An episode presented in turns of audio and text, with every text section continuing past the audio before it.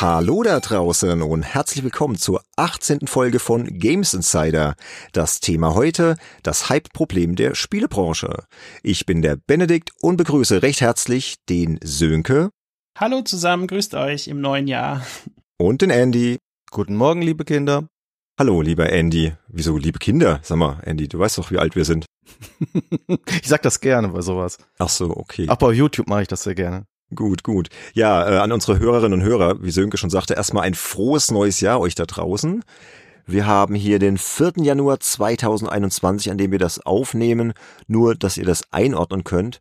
Und es geht um das Thema Hype. Das ist ja ein, ja, ein wunderschönes Thema, ne? Wir haben da ein bisschen im Vorfeld uns Gedanken gemacht, warum wir das überhaupt behandeln und vielleicht erzählen wir mal ganz kurz, wie wir da drauf gekommen sind. Also die ganz ursprüngliche Geschichte ist, glaube ich, die, dass Olaf meinte, äh, lass uns doch irgendwie mal so einen Ausblick machen. Was kommt 2021 so an Spielen raus? Was sind so die Trends der Spieleindustrie? Und dann haben wir so hin und her überlegt, ja, könnte man machen und irgendwie hat man dann doch keinen Bock, da irgendwie drüber zu sprechen weil ja wir auch so ein bisschen genervt sind von diesem Hype-Ding. Immer nur in die Zukunft schauen ne? und statt mal so im Hier und Jetzt zu sein, auch mal innezuhalten, was gibt's denn gerade für Spiele, was ist so alles passiert die letzte Zeit. Ja, und dann kam natürlich noch Cyberpunk 2077 und diese ganze Problematik und dann haben wir gesagt, stopp, nee, wir machen jetzt erstmal ein anderes Thema. Aber, Andy, wir müssen ja betonen, dass Cyberpunk da ja nur so eine Nebenrolle spielt. Das war jetzt nicht der ausschlaggebende Grund, ne? Nee, also eigentlich ist ja das Thema auf meinen Mist gewachsen, wenn, ich, wenn wir mal ehrlich sind. Das wollte ich nämlich auch gerade sagen. Der, also der Olaf und ich, wir hätten das äh, Preview-Thema schon noch durchgezogen, aber Andy hat dann doch sehr berechtigt diese Frage halt einfach eingeworfen und ich finde diese Formulierung, die hast du nämlich am Anfang, glaube ich, gar nicht genannt. Warum feiern wir lieber das Morgen anstatt das heute? Das finde ich genau. einen sehr schönen Satz, der eben tatsächlich das Problem fast noch besser auf den Punkt bringt als die Überschrift von der Folge. Ja, das ist der Untertitel, und, ne? Genau. Der wird ja dann immer so angezeigt in den Playern, aber ja. Klar, das Hype-Problem bringt halt mehr auf den Punkt, deswegen nennst du die Folge dann eher so. Aber das sind jetzt äh, Themen, die Journalisten interessieren. Lassen wir mal so am Rande. Aber Andy, sag doch mal, wie bist du da drauf gekommen? Also Cyberpunk war, war nicht zuerst da, sondern dein Gedanke, ne? Erstmal danke, Sönke, weil das war nämlich wirklich meine Formulierung, auf die ich gekommen bin. So wollte ich die Folge nämlich wirklich ursprünglich nennen. Äh, ja, also ich bin eigentlich drauf gekommen durch die Game Awards. Da werden wir später noch ein bisschen mehr drüber reden, aber es geht mir darum, Game Awards soll eigentlich dazu sein, dass man Spiele eben feiert, die jetzt hier im letzten Jahr rausgekommen sind. Und letztendlich ist es eine dreistündige Trailer-Show, die mehr eben auch wieder Szenen aus Spielen zeigt, die erst nächstes oder übernächstes Jahr erscheinen werden. Und das ist nicht nur bei der Game Awards, das ist überall so, dass mir schon seit Jahren, ja eigentlich seit Jahrzehnten auffällt, dass die Leute sich viel mehr drüber freuen, was sie noch gar nicht spielen können, was eben nächstes Jahr kommt, die Fortsetzung von ihrem Lieblingstitel oder der neue Hit von ihrem Lieblingsdirector und sich dann aber beschweren, dass sie einen riesengroßen Backlog haben von Titeln, den sie halt nicht spielen, obwohl der halt fertig ist. Und ja. Oder vielleicht nur anspielen, die kennen so den Anfang und dann kommt schon wieder das nächste Spiel, aber da sind sie noch nicht mal an dem Punkt angekommen, wo sie überhaupt anfangen, in das Spiel einzutauchen. Ja, also das ist ja, immer genau. so ein magischer ja, Punkt ja, bei jedem Spiel, der, wenn du den erreicht hast, dann hast du total Bock weiterzuspielen. Ja, egal, ob da jetzt Fehler sind oder nicht, du willst dann einfach die Geschichte erleben oder mehr über die Charaktere erfahren und ja, oft erreicht man diesen Punkt gar nicht, weil man schon wieder in dieser Hype-Spirale gefangen ist. Aber gut. Genau. Ist auf jeden Fall ein sehr spannendes Thema, weil das betrifft ja auch nicht nur uns als Journalisten, das betrifft ja auch vor allem die Spielerinnen, die Spieler. Es betrifft auch PR- und Marketingleute und natürlich auch die Entwickler. Ne? Und aus all diesen Perspektiven wollen wir das ja mal so ein bisschen beleuchten und drüber sprechen. Und klar, wir sprechen hier über Hype innerhalb der Spielebranche. Es kann natürlich sein, dass wir auch mal so einen Schwenk machen Richtung Filme oder vielleicht auch Politik und so. Aber wenn das passieren sollte, werden wir darauf hinweisen. Und wir haben auch im Vorfeld der Folge, da waren wir auch nicht faul, da äh, habe ich auf Twitter eine kleine Umfrage gestartet habe mal so ein bisschen in der Community nachgehorcht, ob denn die Leute der Meinung sind, dass die Spielebranche ein Hype-Problem hat und wenn ja, warum das so ist, welche Folgen das hat. Und da gab es sehr viele interessante Beiträge und der Andy hat sich netterweise zwischen den Jahren die Arbeit gemacht, das mal alles zu sortieren und rauszukopieren und hat die interessantesten Beiträge ja für uns hier zusammengetragen und da werden wir auch so einige zitieren. Und jetzt würde ich sagen, bevor wir jetzt noch weitersprechen, gehen wir mal direkt ins Thema und definieren ganz kurz, was Hype überhaupt ist. Also was ist eigentlich Hype? Und da haben wir mal im Duden nachgeschaut. Also der Duden definiert Hype wie folgt. A. Besonders spektakuläre, mitreißende Werbung, in Klammern, die eine euphorische Begeisterung für ein Produkt bewirkt, Klammer zu. B. Aus Gründen der Publicity inszenierte Täuschung. C. Welle oberflächlicher Begeisterung, Semikolon, Rummel.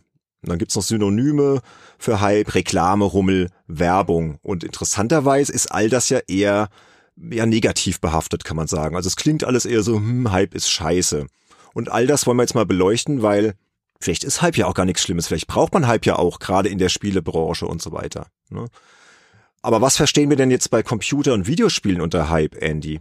Ja, also genau, das, was du ja gerade erklärt hast, ist ja, dass es im Duden steht, die Begriffserklärung.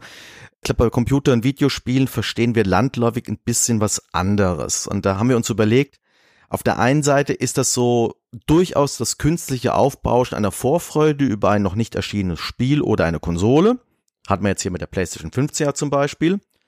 Oder ein wachsender Trend rund um ein Spiel, das aufgrund viraler Umstände plötzlich in aller Munde ist und weshalb jeder es gespielt haben muss oder seinen Senf dazu abgeben möchte.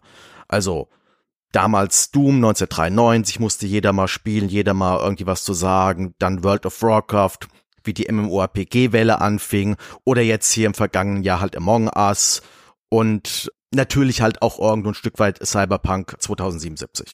Aber wollen wir ja heute jetzt nicht zu sehr in den Vordergrund stellen. Auch wenn das ja irgendwie immer noch so im Hintergrund schwelt, weil da passiert ja auch gerade immer noch viel und die Leute sind ja immer noch so ein bisschen entsetzt und ja, aber kommen wir bestimmt auch noch drauf. Genau. Und jetzt ist ja erstmal die Frage, äh, wie hast du das formuliert? Wer hat's eigentlich erfunden? Also den Hype. Also wo ist eigentlich der? Erfunden? Ja, wer hat's erfunden? Wo kommt dieser Ursprung von Hype in der Spielebranche überhaupt her? Und da haben wir uns auch ein bisschen Gedanken gemacht. Vielleicht will Sönke mal den ersten Punkt übernehmen, bevor ich jetzt die ganze Zeit erzähle.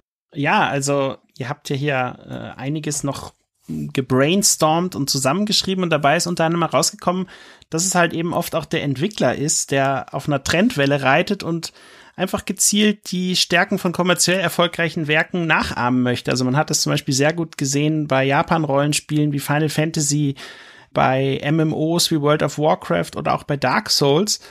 Und es gibt da auch viele Beispiele, dass das funktionieren kann. Ja, also zum Beispiel Guild Wars von 2015 war 2005. ziemlich äh, 2005, Entschuldigung, war ziemlich erfolgreich im Nachahmen von von WoW-Mechaniken oder oder einfach einfach ein sehr gutes MMO damals oder auch die Elder Scrolls Online, was ja der Benedikt äh, auch eine ganze Weile gespielt hat oder dann Jo. eben auch Final Fantasy 14 Online, was allerdings erst nach seinem Relaunch und daher ja auch dieser Untertitel A Realm Reborn dann eigentlich erst so richtig gut geworden ist und bis heute mittlerweile eine wirklich tragende Säule im ganzen Square Enix Universum letztendlich ist, ja. Und ja, also das ist sicherlich ein Punkt von vielen.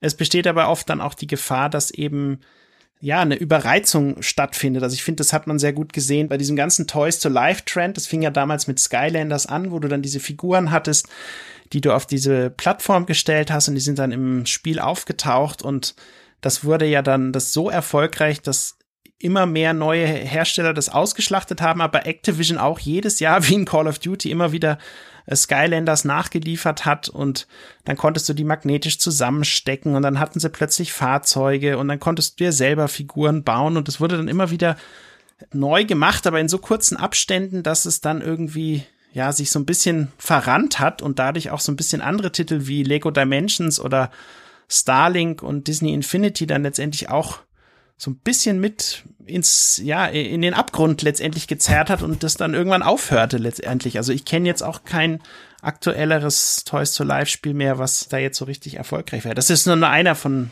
verschiedenen Punkten für diese Hype-Auslöser, ja. Ja, gut.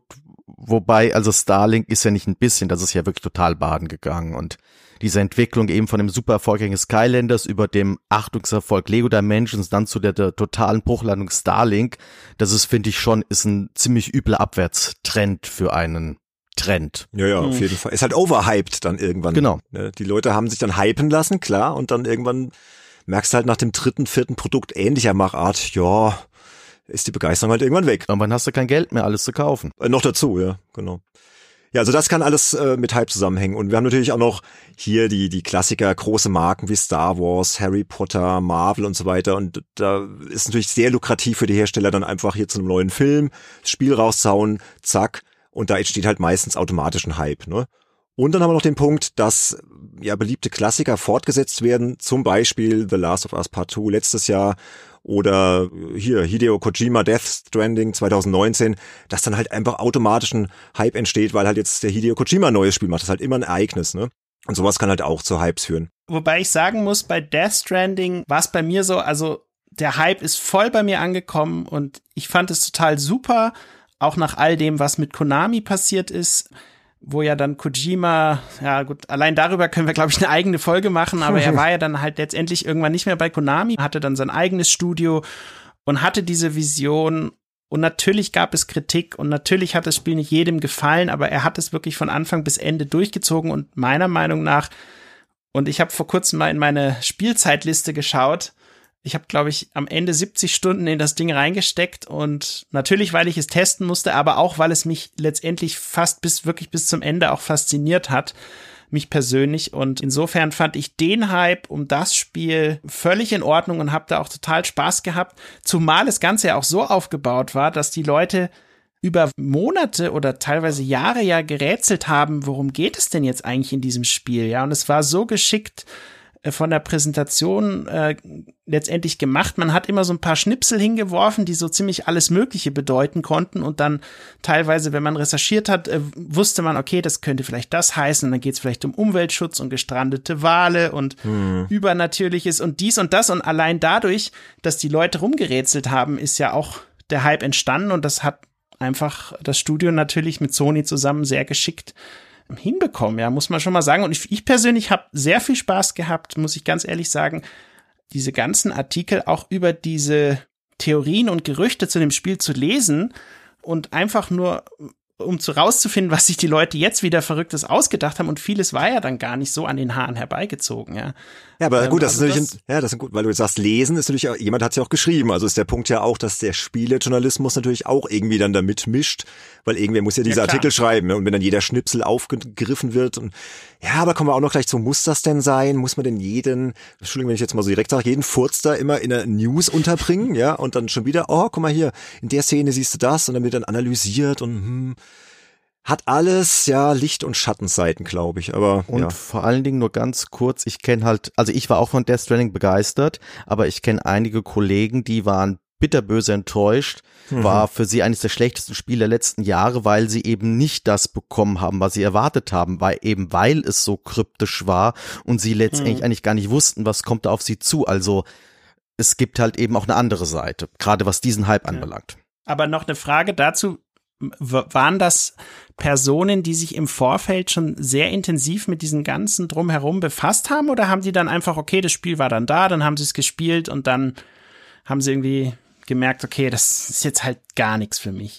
Also es sind jedenfalls Leute, die sich mit Spielen auskennen. Ob sie sich jetzt wirklich explizit mit Death Stranding auseinandergesetzt haben, das kann ich dir jetzt nicht sagen. Aber es hm, sind okay. Brancheninsider. Will keine Namen nennen. Ja gut, man kann sich dem Hype ja auch entziehen, indem man bewusst dann halt die News meidet. So mache ich es manchmal ganz gern, wenn irgendwie, du warst zum Beispiel bei Klar, The Last of Us Part 2. Ich wollte gar nicht zu viel vorab wissen. Weißt du, dann ist, läufst ja auch immer Gefahr, dass du dann... Cyberpunk. Ja, genau. Läufst ja dann Gefahr, dass du schon alles weißt. Da kommt das Spiel raus und du bist halt überhaupt nicht mehr überrascht. Ne? Ja, aber Thema Hype, wie kann noch Hype bei einem Spiel entstehen? Klar, wenn irgendwas Neues zur richtigen Zeit am richtigen Ort erscheint und dann halt irgendeinen Nerv trifft, da haben wir mal ein paar Beispiele zusammengetragen. Rocket League ab 2015, PUBG ab 2016, Fortnite ab 2017 und das schon so oft genannte Among Us ab 2018. Und solche Fälle sind halt oft gar nicht planbar, das ist halt oft Zufall, ne? dass die halt dann irgendwie im richtigen Moment da sind und irgendwas hat das Spiel dann, irgendein besonderes Element oder ja, irgendein Streamer haut gerade irgendwie ein Video raus und gerade gucken so viele Leute zu und irgendwie finden es alle cool und dann entsteht halt ein Hype. Genau. Aber Andy, ja, ja, wolltest du was sagen dazu? Äh, ich wollte nur dazu sagen, weil äh, es geht jetzt erstmal darum, Hype, der sich auf die Entwickler oder die Publisher bezieht und deshalb war das so wichtig, dass du am Schluss jetzt sagtest, die letztgenannte Kategorie, das liegt jetzt nicht am Publisher, dass dieser Hype entstanden ist, sondern das ist einfach Zufall gewesen. Es hat genau, halt ja. einfach funktioniert, es war am richtigen Zeit, am richtigen Ort, mehr nicht. Genau, und der Publisher hat sich natürlich trotzdem gefreut, ne? Sehr klar. Also für mich zumindest wäre das die beste Form eines Hypes, weil er einfach durch etwas Gutes in dem Spiel, was man spielen kann, entsteht und dort dann weitergetragen wird. Und wenn man sich die Beispiele anschaut, die sind ja zwar auch hier und da mit Skandalen behaftet gewesen, aber nicht so sehr wie manch anderer Titel, den wir hier noch besprechen werden. Insofern, für mich persönlich wäre das der positivste der Hype-Möglichkeiten, die wir bis jetzt aufgezählt haben. Ich weiß nicht, wie ihr es seht, aber. Es ist der ehrlichste irgendwo. Es der ehrlich nur auch, so ein bisschen, ja, genau. Er birgt nur so ein bisschen die Gefahr, dass halt eben Überreizung dann wieder andersrum stattfindet, dass halt so viele Leute genervt sind, die nicht verstehen, was ist dann so toll an diesen Titeln, die jetzt gerade hier gehypt werden. Aber reden wir auch noch drüber. Genau. Und dann reden wir als nächstes mal darüber, wer profitiert denn am meisten vom Hype? Klar, ich meine, wenn man jetzt mal drüber nachdenkt, vordergründig erstmal die Industrie selbst, die will natürlich ihr Produkt verkaufen und im Vorfeld möglichst viel Werbung dazu machen. Ne? Und ja, wie geht das denn alles los, Andy, so ein Hype? Ja, das beginnt eigentlich ziemlich harmlos. Du hast halt deine Previews, ja. Früher waren das Artikel, heutzutage sind das mehr so YouTube-Videos mit irgendwelchen Ankündigungs-, Enthüllungs- oder Gameplay-Trailern und natürlich halt Events, halt auf der Messe, auf der E3, auf der Gamescom oder halt eben auf so einer Preisverleihung wie den Game Awards. Und die du ja gar nicht mehr so gerne magst. ich war nicht nie so groß begeistert von ihnen, wo ich es mal gesehen habe, war ich entsetzt. Aber das Thema werden wir heute noch besprechen. Eine kleine Besonderheit sind noch die Trailer. Das ist ja auch etwas, womit du eben Hype machst, dass du irgendwelche Trailer von Spielszenen zeigst. Das ist einer der wenigen Punkte, wo sich so ein bisschen was gebessert hat. Ja. Früher, da waren das hauptsächlich so irgendwelche Nicht-Spielszenen, die eben durch irgendwelche Mechanismen eben künstlich, ja, für Begeisterung sorgen sollten.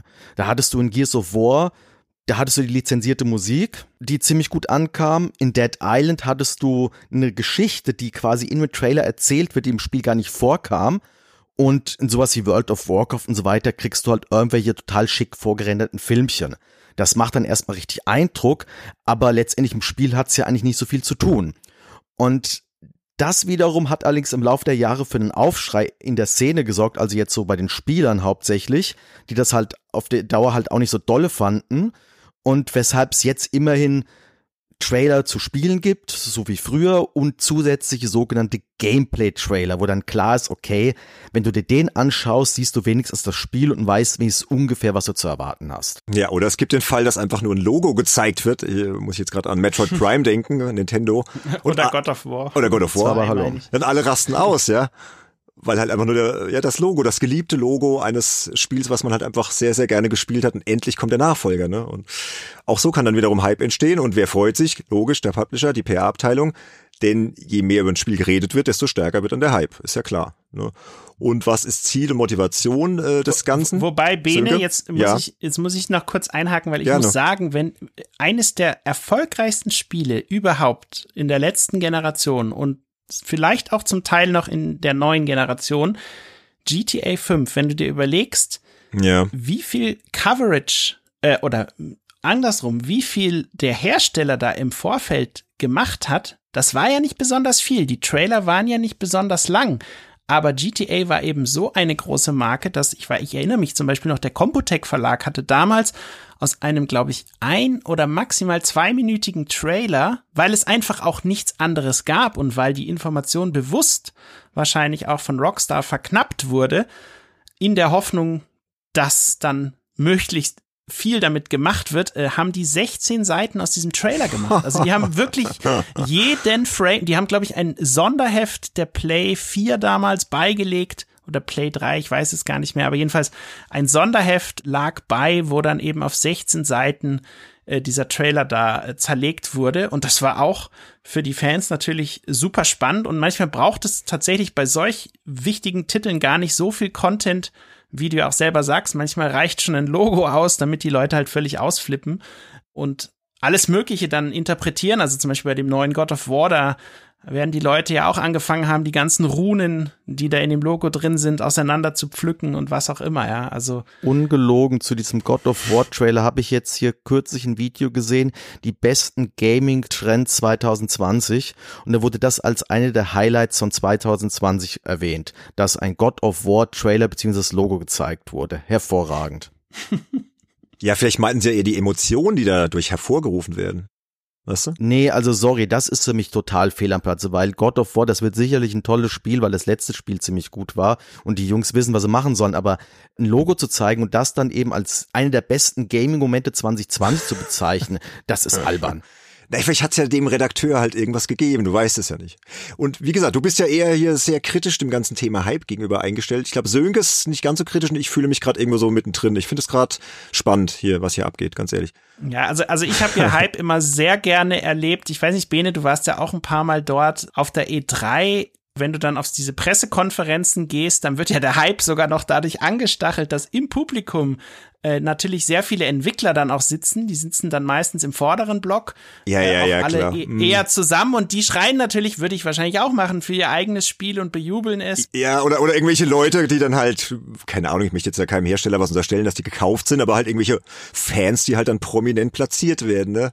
Da war es ja dann teilweise schon sehr laut Ja, und ja. dann hast du dich dann gefragt, wer sind denn die Leute, die da alle ausrasten? Aber es reißt einen dann halt mit, ja? Ich weiß, was Genau, du meinst. da wird man Mhm. tatsächlich mitgerissen und vor allem, es gibt ja manche Momente, wo du dann wirklich neben so jemandem sitzt und du siehst wirklich, wie dem, also vor allem in den USA ist mir das schon öfter passiert, wie dem mehr oder weniger die Tränen in die Augen kommen, weil er so begeistert ist, dass seine Spielemarke, also ich weiß zum Beispiel bei Final Fantasy äh, Remake oder sowas, ja, äh, von Teil 7, da war das, das sind einige Leute, die waren einfach so dankbar, dass das irgendwie jetzt mal weitergeht oder einfach nochmal neu kommt, dass das dann auch ehrliche Emotionen sind, ne? Und, und ja, dann, wenn wie du das viele als sind dann jetzt enttäuscht aufgrund des Ergebnisses, weil es eben nicht das Ja, Remake okay, ist, was sie sich gewünscht haben. Das ist ja genau Das, das, Problem äh, dahinter, ja, dass quasi aufgrund von so einem Event du eben zu etwas begeistert wirst und zu etwas überredet wirst und dann wirst du am Schluss enttäuscht, weil du nicht das bekommst, was du dir erhofft hattest. Wobei du es ja gar nicht so schlecht fandest, oder? Wenn Wollte ich die grad letzte sagen. Folge Ja. richtig deute. Ja, weil ich mich von diesem Hype nicht so anstecken lasse, aber da reden wir auch noch drüber. Genau, jetzt mal langsam. Wir kommen zu diesen ganzen Punkten noch. Wir hatten ja gerade eigentlich die Frage, wer profitiert denn von dem Hype? Und klar, Publisher, vor allem Hersteller. Und die freuen sich natürlich, wenn ein Hype entsteht, über viele Vorbestellungen, ja, weil das sind ja schon mal sichere Einnahmen einfach. Die sind einfach schon fix. Dann weißt du, okay, so und so viel wird ungefähr mit diesem Spiel verdient werden. Dann hast du wieder Aktionäre, kannst es denen gegenüber gut argumentieren. Alle sind zufrieden, ne? Und deshalb, das hat der Andy auch ganz äh, clever rausgefunden, ist ja auch so, dass dann Kickstarter und Early Access mittlerweile extrem beliebt in der Branche ist, ne? Weil du hast hier eine Idee letztendlich nur, ja, manchmal, du hast gar kein fertiges Spiel oder sowas halbfertiges und sagst halt hier Early Access, kommt dann irgendwann, aber du kriegst ja schon was dafür, du kriegst ja schon Geld dafür und die Spieler können ja dann auch nicht großartig rummotzen, verzeihen dann vielleicht sogar Fehler und Bugs, weil sie ja wissen, es ist Early Access, ne? Ist ja noch nicht das fixe, fertige Spiel.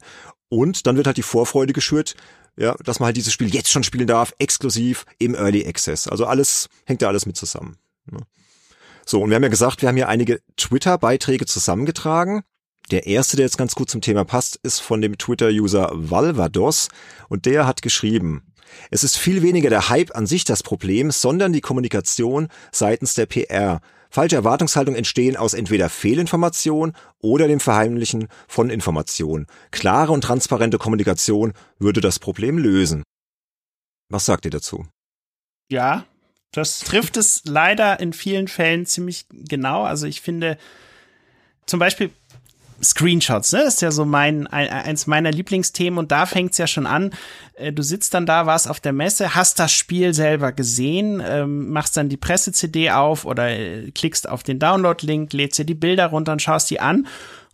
Und die Bilder sehen aber so viel, also vor allem bei Ubisoft-Spielen ist das sehr auffällig gewesen, eine Zeit lang und teilweise auch immer noch. Die Bilder sahen so viel besser aus als das, was du zu sehen bekommen hast, dass du natürlich dann auch ähm, denkst so, hm, was machst du da jetzt? Ich weiß zum Beispiel die Kollegen von M-Games, die sagen dann immer, ja, wenn möglich keine Pressebilder, sondern eher dann äh, das B-Roll-Material nutzen und daraus dann einfach mal äh, einfach ein paar Screenshots aus dem Ingame-Gameplay, dass das einfach näher dran ist an dem, was mich letztendlich am Ende wirklich erwartet. Und äh, das finde ich persönlich eine sehr gute Möglichkeit, redaktionell mit einer dieser vielen Problematiken umzugehen. Schwierig wird's aber dann natürlich, wenn es eben kein B-Roll gibt oder wenn es eben keinen äh, Trailer gibt, wo zumindest mal für kurze Zeit irgendwie Gameplay eingeblendet wird oder reingeschnitten wurde oder wie auch immer. Ja gut, aber du hast ja mit Ubisoft schon gerade was genannt. Die haben mit Watch Dogs haben sie jetzt Szenen damals gezeigt. Das war ja Gameplay, aber es war eben in der grafischen Qualität, was sie später nicht umsetzen konnten. Richtig. Ja, Und- genau. D das kommt dann auch noch dazu, ja. Hm, Genau. Und Screenshots fing ja schon an mit Electronic Arts and Con Conquer Tiberian Sun 1999. Das heißt, dieses Problem besteht seit Jahrzehnten. Ja. Genau. Das ist ja das, was jetzt, um jetzt mal auf diesen Twitter-Kommentar zurückzukommen, das ist ja das, was er meinte. Wenn du halt einfach eine falsche Erwartungshaltung ja, erwächst, weil du halt einfach Fehlinformationen veröffentlichst oder halt sehr geschönte Informationen. Ne? Und das ist halt einfach, ja, eine große Gefahr. Und, und dann, dann ist Hype halt was Negatives letztendlich, weil du dann nur enttäuscht werden kannst. Und da hat Andy ja noch ein paar schöne Beispiele rausgesucht, Andy, ne? Was da so passiert ist, so mit, mit Übertreibungen und ich sag mal nur Peter Molyneux. Genau, ja, Peter Molyneux ist ja bekannt dafür, dass er eben irgendwann angefangen hat, Dinge zu erzählen, die ein wenig ambitioniert waren. Ich sag nur die wachsenden Bäume in Fable. ja, stimmt. Ich meine aber, das ging wenigstens noch, weil das Spiel selbst war ja noch ziemlich gut, aber richtig böse wurde es dann mit Curiosity, What's Inside the Cube, wo quasi lauter Spieler im Internet einen riesigen Kubus quasi wegklicken mussten, Stück für Stück. Und es wurde im Vorfeld versprochen, dass der Gewinner, der quasi in das Zentrum reinkommt, dem sein Leben würde verändert werden. Und Aha. was haben sie damit gemeint? Naja, sie haben ihn dann quasi, das war dann der Brian Henderson, der das dann geschafft hat, die haben ihm quasi das Angebot gemacht, dass er der Gott in dem nächsten Spiel Gottes sein wird.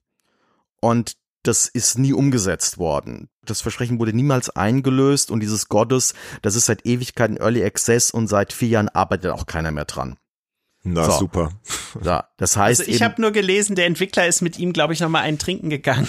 Ja, super. Aber ein schwacher Trost, ne? Weil ja, was auch ein bisschen in die Richtung Peter Molyneux geht, ist halt, wenn du eben Leute die PR machen lässt, die nicht gut für die PR geeignet sind und halt dann eben auch Sätze raushauen, wo sich halt nochmal hätten überlegen müssen, ob das so gut ist, der Öffentlichkeit das zu sagen. Das beste Beispiel ist halt No Man's Sky, wo halt der Jean Murray, der, der Projektleiter, selbst überall aufgetaucht ist. Er war sogar bei der Late Show with Stephen Colbert und hat dort das Spiel gezeigt und hat so getan, als ob er spielen würde, was er nicht gemacht hat und hat halt eben nebenbei Versprechungen mit von wegen Multiplayer-Modus gemacht, hat das dann versucht auch ein bisschen wieder klein zu reden, aber es wurde halt gesagt, es gibt Multiplayer-Modus und am Ende gab es den nicht so wirklich. Und da mussten sie eben jahrelang dran arbeiten, das nach und nach eben alles einzubauen und die Konsequenz war aber erstmal 2016, wie das Spiel rausgekommen ist, da war es ein ziemlicher Flop. Also jedenfalls so, was die PR anbelangt. Ja, wobei es war ja kein schlechtes Spiel. Gerade Sönke fand es ja damals schon gut. Es wurde ja über die Jahre dann immer, immer besser. Und ich glaube, heute ist es wirklich ein großartiges richtig, Spiel. Aber richtig, man richtig, war halt unehrlich. Richtig. Richtig, mhm. wenn man diese Fehler vermieden hätte, ja. dann wäre eben nicht dieses PR-Debakel am Anfang entstanden. Und dasselbe haben wir jetzt ja eben aktuell auch mit Cyberpunk 2077 wo halt eben CD Projekt Red dabei äh, erwischt wurde, dass die gezielt gelogen haben. Ja, also dass dann der CEO Adam Kaczynski dass der quasi wirklich gesagt hat, ja, er findet es erstaunlich, wie gut die PS4 und Xbox One Version laufen würden. Ja, es ist erstaunlich, wie gut sie nicht laufen, würde ich sagen. ich habe sie nicht gespielt, aber ich habe diverse Artikel drüber gelesen es scheint ja schon sehr desaströs zu sein. Also ja, gut, hat er jetzt wirklich gezielt gelogen oder also in ist, dem Fall würde ich schon sagen, sagen es sind ja. noch ein paar andere Sachen, wo es auch ein bisschen übertrieben gehypt wurde, wo sie eben Dinge versprochen haben, die sie letztendlich nicht einhalten konnten, weil sie ja. sich schlichtweg übernommen haben. Und wo man aber in den Sätzen halt auch ganz genau merkt, zu dem Zeitpunkt, wo das gesagt wurde, da konnten die nicht versprechen, dass sie das so umsetzen werden. Und ja. das ist dann für mich schon irgendwo eine Lüge. Also ich finde zum Beispiel auch ähm, hier von Gearbox äh, Aliens Colonial Marines kann man heute noch, wenn man auf YouTube mal nach diesem oh ja, ersten nach dieser ersten Gameplay-Präsentation sucht, ich glaube, da hat jemand elf Minuten mitgefilmt.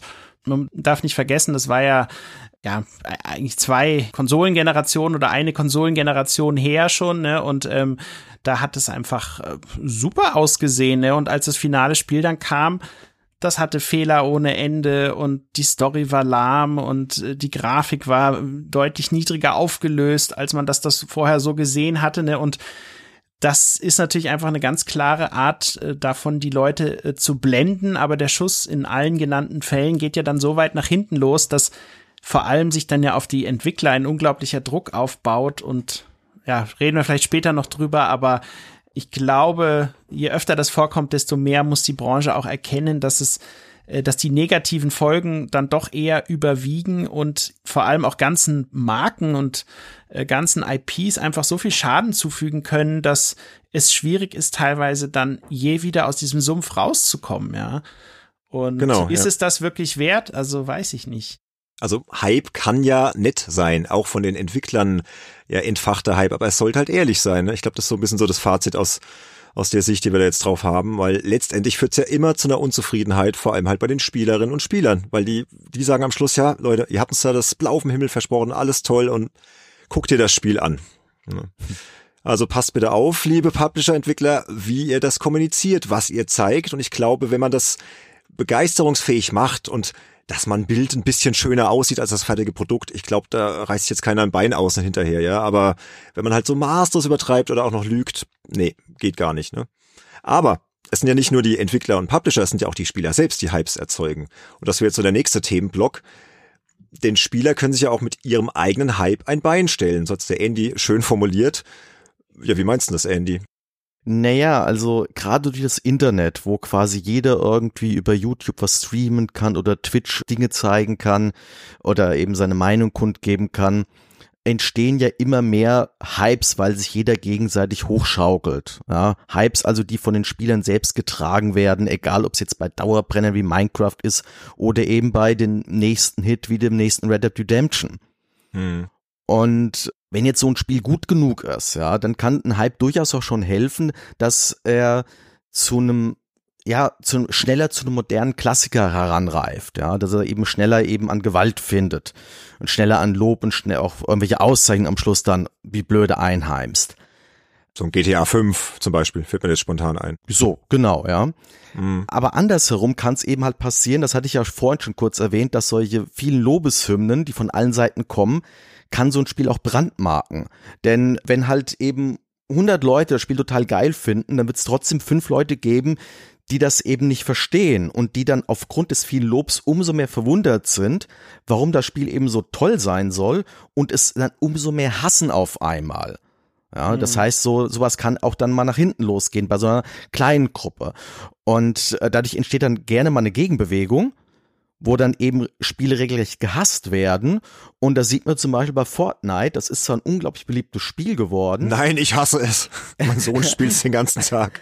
aber, aber guckt euch mal die User-Wertung bei Metacritic an. Das ist 4, irgendwas. Das mm. ist mhm. unterdurchschnittlich. Oder Ark Survival Evolved ist so ein, auch so ein berühmter Indie-Titel, der mal klein angefangen hat, der immer größer geworden ist, immer beliebter geworden ist. Und irgendwann hat das bei Steam angefangen, die Bewertung zu kippen von ist äußerst positiv zu sehr positiv. Inzwischen ist es ausgeglichen.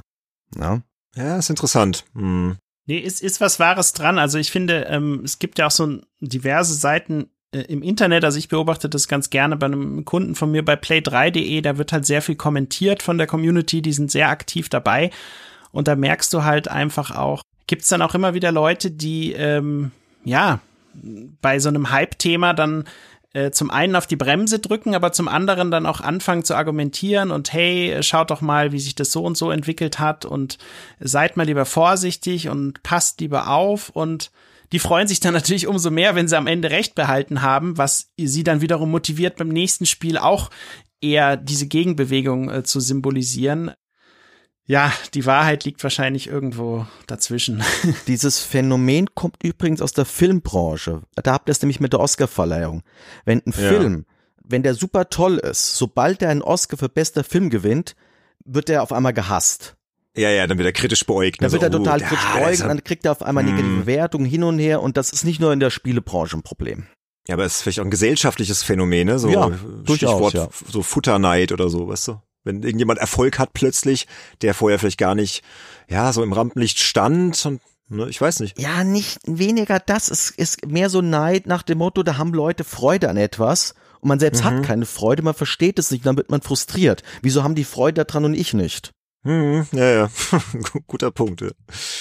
ja, ihr seht schon ein sehr komplexes Themenfeld, aber wir gehen mal weiter, weil wir haben ja noch diverse andere äh, Sachen, die wir hier bearbeiten wollen. Zum Beispiel auch ein Twitter-Kommentar. Der nächste ist von GamesArt. Der hatte geschrieben, ein Hype-Problem hat nicht nur die Games-Branche, sondern auch sämtliche News-Seiten, die wirklich jedes Gerücht ausschlachten und so ebenfalls für Hype, Schrägstrich Hoffnung und am Schluss auch für Enttäuschung sorgen. Was da manchmal in einem einzigen zitierten Satz zu einem Game hineininterpretiert wird, ist absoluter Wahnsinn. Als Beispiel das Gerücht, dass der DualSense-Controller mit Astros Playroom nur zwei Stunden durchhält und dann der Akku am Ende ist, hat bei vielen PlayStation-Fans für Erschrecken gesorgt. Final war nichts dran. Aber dennoch war das Gerücht, in Anführungsstrichen, auf fast jedem Newsportal vertreten. Ja, ja, interessanter Beitrag. Ja. Weil er hat ja auch recht, ja. Da wird dann irgendwas ne, aufgeschnappt irgendwo und dann der eine schreibt's dann, der andere schreibt's dann vielleicht ab und zack und schon entsteht irgendwie so ein Gerücht und ein falscher Hype irgendwie, der halt überhaupt nicht stimmt. Ne? Und die Spieler tragen dann aber auch dazu bei, weil sie dann halt irgendwie auf Twitter, Facebook, Instagram dann sich halt gegenseitig hin und her spielen. Ja, und ich glaube, da kommt natürlich auch noch dazu, und man sieht es jetzt leider auch, und ich will es ja nicht erwähnen, aber man sieht es auch an Corona, solche News, äh, wenn man einfach weiß, okay, Thema DualSense, Thema Corona, Thema PS5, das geht einfach, dann wird einfach mal rausgehauen, ohne äh, redaktionell dann groß zu überlegen oder auch mal noch eine, einen Kommentar dazu zu ergänzen, äh, ob das jetzt irgendwie überhaupt hinhauen kann, was andere dazu zu sagen haben, sondern es wird einfach mal veröffentlicht und dann hat man wieder eine neue News und man hat eine schöne Newsfrequenz und das klickt sich dann gut und ja, da wünsche ich mir manchmal schon von den Redaktionen, auch vor allem im News-Bereich, nicht einfach nur so die ganzen Meldungen einfach schnell raushauen, sondern vielleicht auch mal überlegen, so, ja, kann das denn überhaupt hinkommen bei einem Controller, der vielleicht, keine Ahnung, 16 Stunden durchhält, dass er plötzlich bei einem Spiel nur zwei Stunden durchhält? Ist das wirklich so? Rufe ich da nicht vielleicht mal jemand bei Sony an und der sagt, der soll auch noch mal was dazu sagen? Das passiert halt leider im News-Bereich dann doch eher zu selten. Und das ist sicherlich auch was, wo die Branche eben redaktionell gegensteuern kann, indem man schon während es aufkommt einfach mal hinterfragt, ob das wirklich so ist, ja. Ob Richtig. das überhaupt Sinn machen kann. Ja. Ja, weil halt die Spieler natürlich auch so drauf sind, dass sie jeden Happen irgendwie jeden Fetzen aufschnappen und dann halt, wie gesagt, in ihrer Bubble da raushauen und dann, ja, wird halt Hype, ob positiv oder negativ, halt immer mehr geschürt, ne? Und ja. Ja, also ich habe den Twitter-Kommentar auch wirklich mehr so verstanden, dass es das weniger jetzt das Problem ist, dass ein Journalist das so geschrieben hat, sondern dass da eben ein Satz, ein Gerücht in die Welt gesetzt wurde von irgendjemanden und alle Spieler haben sich draufgestürzt. Mhm, Und ja. da kann ja dann der Journalist ja auch nichts dafür, wenn dann eben lauter Sachen falsch interpretiert werden oder Ja, ja. übertrieben interpretiert werden. Wir armen Journalisten, wir sind eh die ärmsten Säue. Aber kommen wir ja später noch zu. Kommen wir später zu. Genau. Aber ich weiß, was du meinst. Also du meinst, dass eher dann in dem Fall die Spieler, äh, ja, ich sag mal, schuld dran sind, dass dann halt irgendwie Hype geschürt wird, Hype entsteht. Ne? Und ja, woher kommt denn das überhaupt, dass, dass Spieler so Hype, ja, oder Hypes verfallen, Hypes verbreiten?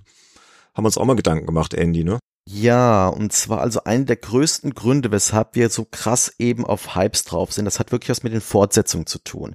Wenn man jetzt mit Film vergleicht, wenn ihr jetzt da mal an Fortsetzungen denkt, dann ist man eher skeptisch. Naja, der zweite Teil ist nie so gut wie der erste. Aber bei Spielen ist das total anders, oder? Wenn wir da an Fortsetzung denken, gehen wir immer von aus, das wird besser als der Vorgänger. Da hypen wir uns schon mal dadurch. Und das ist eben dadurch, glaube ich, entstanden, weil wir so eine krasse Weiterentwicklung von Hardware haben in den letzten ja, 30, 40 Jahren. Ja, guckt Ja. euch Zelda an. Das fing eben mit kleiner Pixelgrafik auf dem NES an. Auf dem Super Nintendo war das schon bedeutend farbenfroher und komplexer. Dann hatten wir Ocarina of Time auf dem N64, schön in 3D. Cell-Shading-Grafik mit Wind Waker auf dem GameCube. Die Fuchtelschwertsteuerung, die Entwicklung davon, von Twilight Princess bis Skyward Sword. Und inzwischen Breath of the Wild ist ein total krasser Open-World-Titel für die Switch.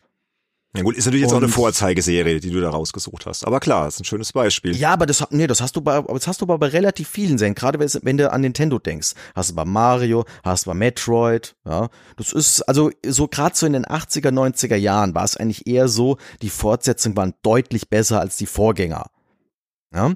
Ja, ja, ja. Und deshalb klammern wir uns eben immer noch an diesen Wunsch nach Fortsetzung, weil wir wollen doch zu allen möglichen Fortsetzungen haben. Ich habe jetzt hier letztens einen Artikel gesehen, jetzt mit dem Cyberpunk-Debakel, ja, äh, das wäre doch der perfekte Zeitpunkt, Deus Ex dafür neu aufzulegen, eben als Ersatz für das Cyberpunk. Hm. Ja.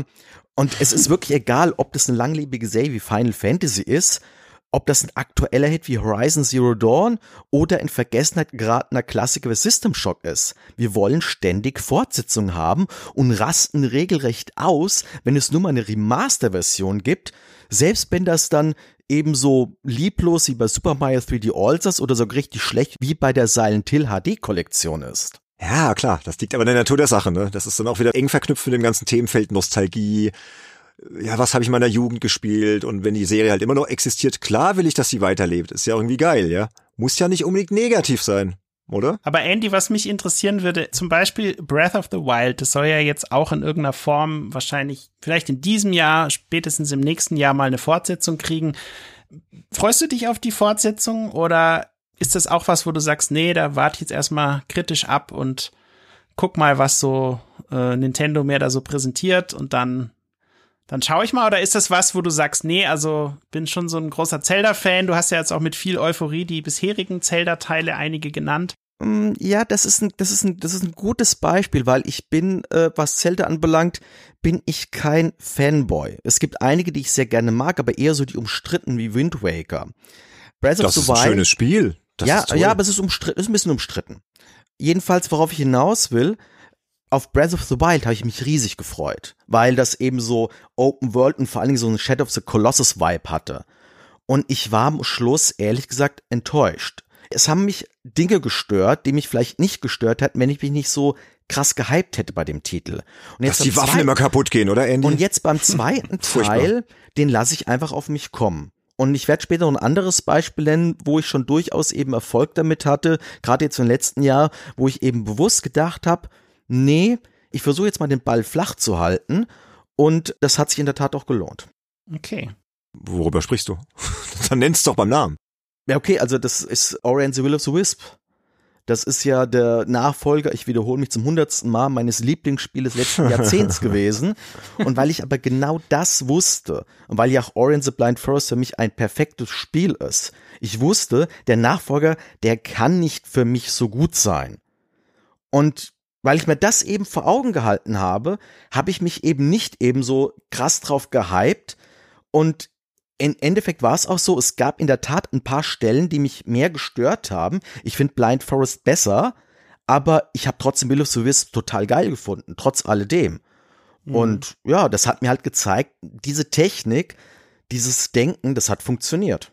Aber es hat ja auch damit zu tun, wie du handelst. Und ich vermute mal, so wie du es jetzt erklärt hast, wäre ja dann ein Handeln gewesen, dass du halt einfach sagst, okay, ja, da gab es jetzt eine Messe und da wurde vielleicht Gameplay gezeigt, aber das gucke ich mir jetzt eben bewusst nicht an, oder? Mm, ja, also gut, dazu muss man sagen, ich bin allgemein kein großer Fan von Videotrailern, weil das bringt mir mhm. nichts. Ich will Spiele spielen. Ich war auch nie ein großer Fan von Preview-Artikeln früher. Ja. Allerdings, also wie das angekündigt wurde, ich habe mich sehr gefreut. Jawohl, Nachfolger, also ich fand ich schon total geil. Und danach habe ich das einfach so, okay, ich warte jetzt an, was da kommt und ähm, ich tue jetzt aber nicht so, dass das auf alle Fälle mein Spiel des Jahres wird, weil das ist ja auch so etwas. Ganz viele Spiele werden, bevor sie erscheinen, nur weil sie eine Fortsetzung von irgendeinem Hit sind, als sofort als das Spiel des Jahres bezeichnet. Mm. Und das mache ich nicht. Das mache ich grundsätzlich nicht, weil das ist schwachsinnig. Das kann man nie wissen. Und Ori the Will of the Wisp ist nicht mein Spiel des Jahres 2020 gewesen, aber es ist eine Top 3 gewesen und das ist eine beachtliche Leistung dafür, dass es auf einem Spiel aufbaut, was für mich perfekt ist und was dieses Spiel nicht vollkommen erreicht hat. Hast du es blind vorbestellt? Zwischenfrage. Nein, habe ich nicht. Ich habe es gekauft am ersten Tag, allerdings eben recht früh, weil ich diese diese Collectors Box für die Xbox One haben wollte. Aber in ah, der Tat der Sammler aber, wieder, ja, ja. Mhm. Aber in der Tat bin ich auch kein riesengroßer Fan von Vorbestellung. Also wenn ich mal was vorbestelle, dann uh, The Last Guardian, die Collectors Edition, weil ich diese geile Figur haben wollte. Okay. Ja, ich sag das deshalb, weil das ist ja auch so ein Problem von spielergeneriertem Hype ja, dass Spieler da halt einfach kräftig mitmischen, weil sie halt Sachen blind vorbestellen, ne? Auch digital halt auch. Du kannst ja jetzt im PlayStation Store hingehen, bestellst halt irgendein Spiel, was in drei, vier Monaten rauskommt, jetzt schon vor für 80 Euro. Warum auch immer man das tun sollte, also ich tue es jetzt nicht, aber es gibt Leute, die machen das, ja. Dann haben wir hier den Kickstarter, klar, dass da irgendwelche Spiele als revolutionär angekündigt werden. Hier, da hattest du als Beispiel Andy rausgesucht, Richard Garriott äh, mit Shroud of the Avatar. Nun ja, oder halt so Sachen hier Early Access unterstützen da ist das Paradebeispiel überhaupt Star Citizen von Chris Roberts. Das ist das ja der ist Wahnsinn, das ja, was das an Geld einfährt und was, was es schon an Sonderheften gefüllt ja. hat, obwohl es noch nicht mal fertig. Ja, und es ist eigentlich sehr unverschämt, wie lange diese Entwicklungszeit schon dauert, ja. Und trotzdem wird's halt irgendwie toleriert und weil die Spieler halt immer kräftig mithypen. Es gibt wahrscheinlich für manche dann eine Grenze, aber es gibt dann immer noch eine Gruppe, die dann weiter hypt, ja, trotz all dieser Widrigkeiten und hm, ja. Also ganz kurz zu Shout of the Avatar. Das Beispiel habe ich deshalb genannt. Richard Garrett ist ja der Ultima-Erfinder. Und er hat auch seit Tabula Rasa, glaube ich, was glaube ich so 2007 oder so rauskam, nichts mehr gemacht gehabt an Spielen. Und wie der dann Shout of the Avatar über Kickstarter angekündigt hat, gab's halt auch wieder einige, ja, toll, super, jetzt kommt das Ultima Revival und endlich wieder so ein hm. klassisches Rollenspiel dieser Art, wo man alles machen kann, von Brotbacken über Instrumente spielen hin und her. Und ich habe damals auf Demon News in eher kritischen Artikel drüber geschrieben, also nicht nur über Shout of the Avatar, sondern allgemein über den Kickstarter-Hype, dass eben jetzt auf einmal lauter altgediente Designer ankommen, die seit Jahren nichts gemacht haben und jetzt für was gefeiert werden, was sie noch gar nicht auf den Tisch gelegt haben. Und daraufhin habe ich sogar Prügel bezogen von Brancheninsider. Ich weiß jetzt leider nicht mehr, wer das genau war, aber es waren schon Wir wollen Namen hören. Kollegen. Nee, ich weiß leider nicht mehr, wer es war. Es waren, es waren diverse Kollegen von renommierten Magazinen und ähm, also die haben mir gemeint, ja, ich würde das halt nicht verstehen, da würden sich halt jetzt Leute freuen, dass da so ein neues Ultima-Spiel rauskommt und das wäre doch toll und bla bla bla bla bla, ich hätte ja keine Ahnung, wa wa wa wa wa wa. Ja, und guckt euch an, was draus geworden ist. Das ist eine der größten Enttäuschungen der letzten fünf Jahre. Die ganzen Versprechen, die dort gemacht wurden, von wegen, es soll ein Single- und Multiplayer-Spiel gleichzeitig sein, es soll das alte Ultima-Feeling wieder aufleben lassen, es soll kein Free-to-Play-Spiel, glaube ich, werden, das haben sie, glaube ich, auch versprochen gehabt mal ist alles gebrochen. Und das Spiel dümpelt jetzt so vor sich hin und ist, glaube ich, nicht mehr Early Access, aber es ist letztendlich ein Early Access ähnlicher Status. Ja. Also sind wir Spieler, oder die Spieler, wir klammern uns jetzt mal als Journalisten einfach frech äh, außen raus. Wir haben natürlich nichts mit zu tun mit dem Hype. Nein, wir sind ja gar keine Spieler privat. also wir sind auch dran schuld dann irgendwie, ne? Und vielleicht auch dran schuld, dass es so Geschichten gibt wie Day One Patches, DLCs, Mikrotransaktionen und dass man halt einfach dann das hinnimmt, ja, das Spiel kommt raus, Tag eins, komm, wir laden mal hier erstmal den 12 Gigabyte Patch runter, dass das halt funktioniert und so weiter. Und dass wir vielleicht dem Entwickler auch ein bisschen den Druck nehmen oder den Entwickler aus der Verantwortung nehmen, dass der halt ein fertiges Produkt abliefert. Ist das so? Was meint ihr? Ich weiß, also ich weiß, bei diesen, also zumindest beim Thema Patches wäre ich persönlich jetzt vorsichtiger, vor allem wenn du selber öfter mit den Entwicklern redest und dann auch irgendwie einen, mehr eine Idee für die Komplexität einiger Projekte bekommst, dann ist das schon, wenn du es vergleichst mit, sag ich mal, 16-Bit-Entwicklung, wo einfach die Spiele, glaube ich, sie waren einfach nicht ganz so komplex, glaube ich, wie jetzt Open-World-Titel heute, wo irgendwie auch vieles letztendlich der Spielerei äh, des Spielers überlassen ist, wo die Physik-Engine dann bestimmt, was mit Objekten passiert und wo die hinrollen können und so weiter. Und das kann natürlich immer wieder zu Fehlern führen und zu Bugs führen und allem möglichen. Also Day One Patches bin ich jetzt eher klar. Es ist blöd, dass es sie gibt, aber gleichzeitig ist es ja auch gut, dass es sie gibt, weil äh, sie eben auch den Entwicklern die Möglichkeit geben, eben noch äh, hier und dort nachzubessern. Problematisch wird es natürlich, wenn diese Patches ein Spiel erst überhaupt vernünftig spielbar machen. Ja, ja, ja ich glaube, das, das, ist ja auch das, was Andy meinte, ne? als er das hier uns äh, zugespielt hat, hier im, im Handout, dass das halt die Entwickler ja, wie gesagt, dass er Verantwortung nimmt, dass die halt dann denken, ja gut, ich habe ja noch Zeit dann bis zum, ja, bis zum Release, dann hau ich mhm. in den Patch raus. Vor allen Dingen, das ist ja letztendlich ein Hin- und Hergeschieberei. Klar, Sönke, du hast recht, die brauchen mehr Zeit, damit sie eben das Spiel eben perfekt dann eben spielbar machen können. Schön und gut. Aber dann fehlt eben die Zeit für das nächste Projekt. Und es wird alles nach hinten geschoben dadurch. Mhm. Letztendlich müssten sie einfach sagen, okay, wenn das Spiel eben einen Monat mehr braucht, dann erscheint es eben einen Monat später. Ich meine, aber gut, bei ja Cyberpunk hat man ja, wie viel Verschiebung hatte das? Ja, aber es wäre das besser gewesen. Du, es wäre aber besser gewesen für das Spiel, für alle Beteiligten wäre es Natürlich, besser gewesen, man hätte es noch, man wäre. hätte es noch mal verschieben. Ja, ja, aber da kommt, da kommen wir ja wieder zu dem Punkt, wo wir gerade waren. Da sind dann vielleicht auch die Spieler mit dran schuld. Ich will auch nicht sagen, dass die Journalisten nicht auch dran schuld sind, kommen wir ja noch zu. Aber dass die halt unbedingt dieses Spiel haben wollten und es muss dann unbedingt noch 2020 vor Weihnachten erscheinen und wehe, es erscheint nicht. Und dann denkt sich natürlich CD Projekt Red, okay, komm, wir hauen es jetzt irgendwie raus und dann gibt's halt Day One Patch und dann wird schon irgendwie alles gut. Ja. Hm. Weiß nicht, also. Ja. Ja, also ich glaube, die Spieler sind auch zum gewissen Teil auf jeden Fall nicht aus der Schuld zu nehmen, weil sie halt auch ein bisschen immer dazu neigen, ja, sich alles schön zu reden, das Spiel wird schon geil werden und alles wird toll und dann, dann schürt man halt sich selbst da irgendwie übertriebene Erwartungen und dann ja. Es gab bei Cyberpunk Morddrohungen an die Entwickler, weil sie es von November auf Dezember geschoben haben. Also Entschuldigung. Ja, ja, das geht gar nicht. Ja, ja, ja. Das meine ich. Das ist halt, also Spieler sind auf jeden Fall auch mit dran schuld. Also ja. da hört der Spaß auf jeden Fall auf. Ja. Und bevor jetzt sich einer auf den Schlips getreten fühlt, natürlich sind das Ausnahmen. Wir wollen jetzt nicht alle über einen Kamm scheren. Wenn wir von Spieler reden, meinen wir eben, dass eine gewisse Gruppe an Leuten halt ein bisschen ungeduldig ist und vielleicht mal drüber nachdenken sollte, Spiele sind nicht das Leben. Das ist wohl richtig, ja. Ja, gut, das ist natürlich jetzt sehr philosophisch, dass Spiele nicht das Leben sind. Ähm, aber ja. Sönke, du hast immer so ein schönes Zitat. Was sagst du immer? Du hast es in irgendeinem Xing-Profil drin. War das irgendwas Ach von. so, ja. Was war das? Bring mich mal drauf. Ja, das war nicht schlecht, aber ich, mir fällt es tatsächlich gerade, ich glaube, das ist in meinem Twitter-Profil, dieses unter. Irgendwie das Spielen in der Natur des Menschen liegt. Liegt in der Natur des Menschen, genau. Genau. Spielen liegt in der Natur des Menschen. Von wem war das? Schiller, oder? Keine Ahnung. Musst du mal kurz recherchieren, ja. Naja, also wir kommen jetzt hier in eine philosophische Ecke und ich glaube, es ist ein ganz guter Zeitpunkt, dass wir mal die Klappe halten. Wir haben hier nämlich noch einen Kollegen befragt, und zwar einen Journalisten namens Thomas Ruscher, der wohnt und arbeitet in Köln. Der spricht und bloggt über Games vor allem in Deutschlandfunk Nova und auf WDR Digitalistan und den gibt's auch auf Twitter. Ich habe das Twitter-Handle in den Shownotes verlinkt, dem kann man gerne folgen, da gibt's immer wieder interessante Beiträge und ich habe ihn mal gefragt, ob er Lust hätte, so ein bisschen seine Gedanken zum Thema Hype in der Spielindustrie, Hype in der Spielebranche, ja, uns, uns äh, rüber zu funken. Und das hat er gemacht. Und da hören wir jetzt als nächstes mal rein. Ehrlich gesagt, so ein bisschen Hype finde ich schon geil. Also ich hoffe zum Beispiel sehr darauf, dass es bald eine Ankündigung zu XCOM 3 gibt und dann werde ich mit Sicherheit nach jedem Info-Häppchen und Bildern und Videos und so weiter suchen. Weil, naja, XCOM eben, das ist für mich ein wichtiges Spiel. Oder Elden Ring? Da habe ich eben erst geguckt, ob es irgendwelche neuen Informationen dazu gibt. Und ich habe jetzt schon Bock auf dieses Spiel. Ja, und das ist doch eigentlich totaler Quatsch. Also außer einem winzigen Video gibt es überhaupt kein offizielles Material zu dem Spiel. Ich ahne zwar, in welche Richtung es gehen wird, und irgendwas hat auch George R. R. Martin damit zu tun, ja, und das war's dann eigentlich schon.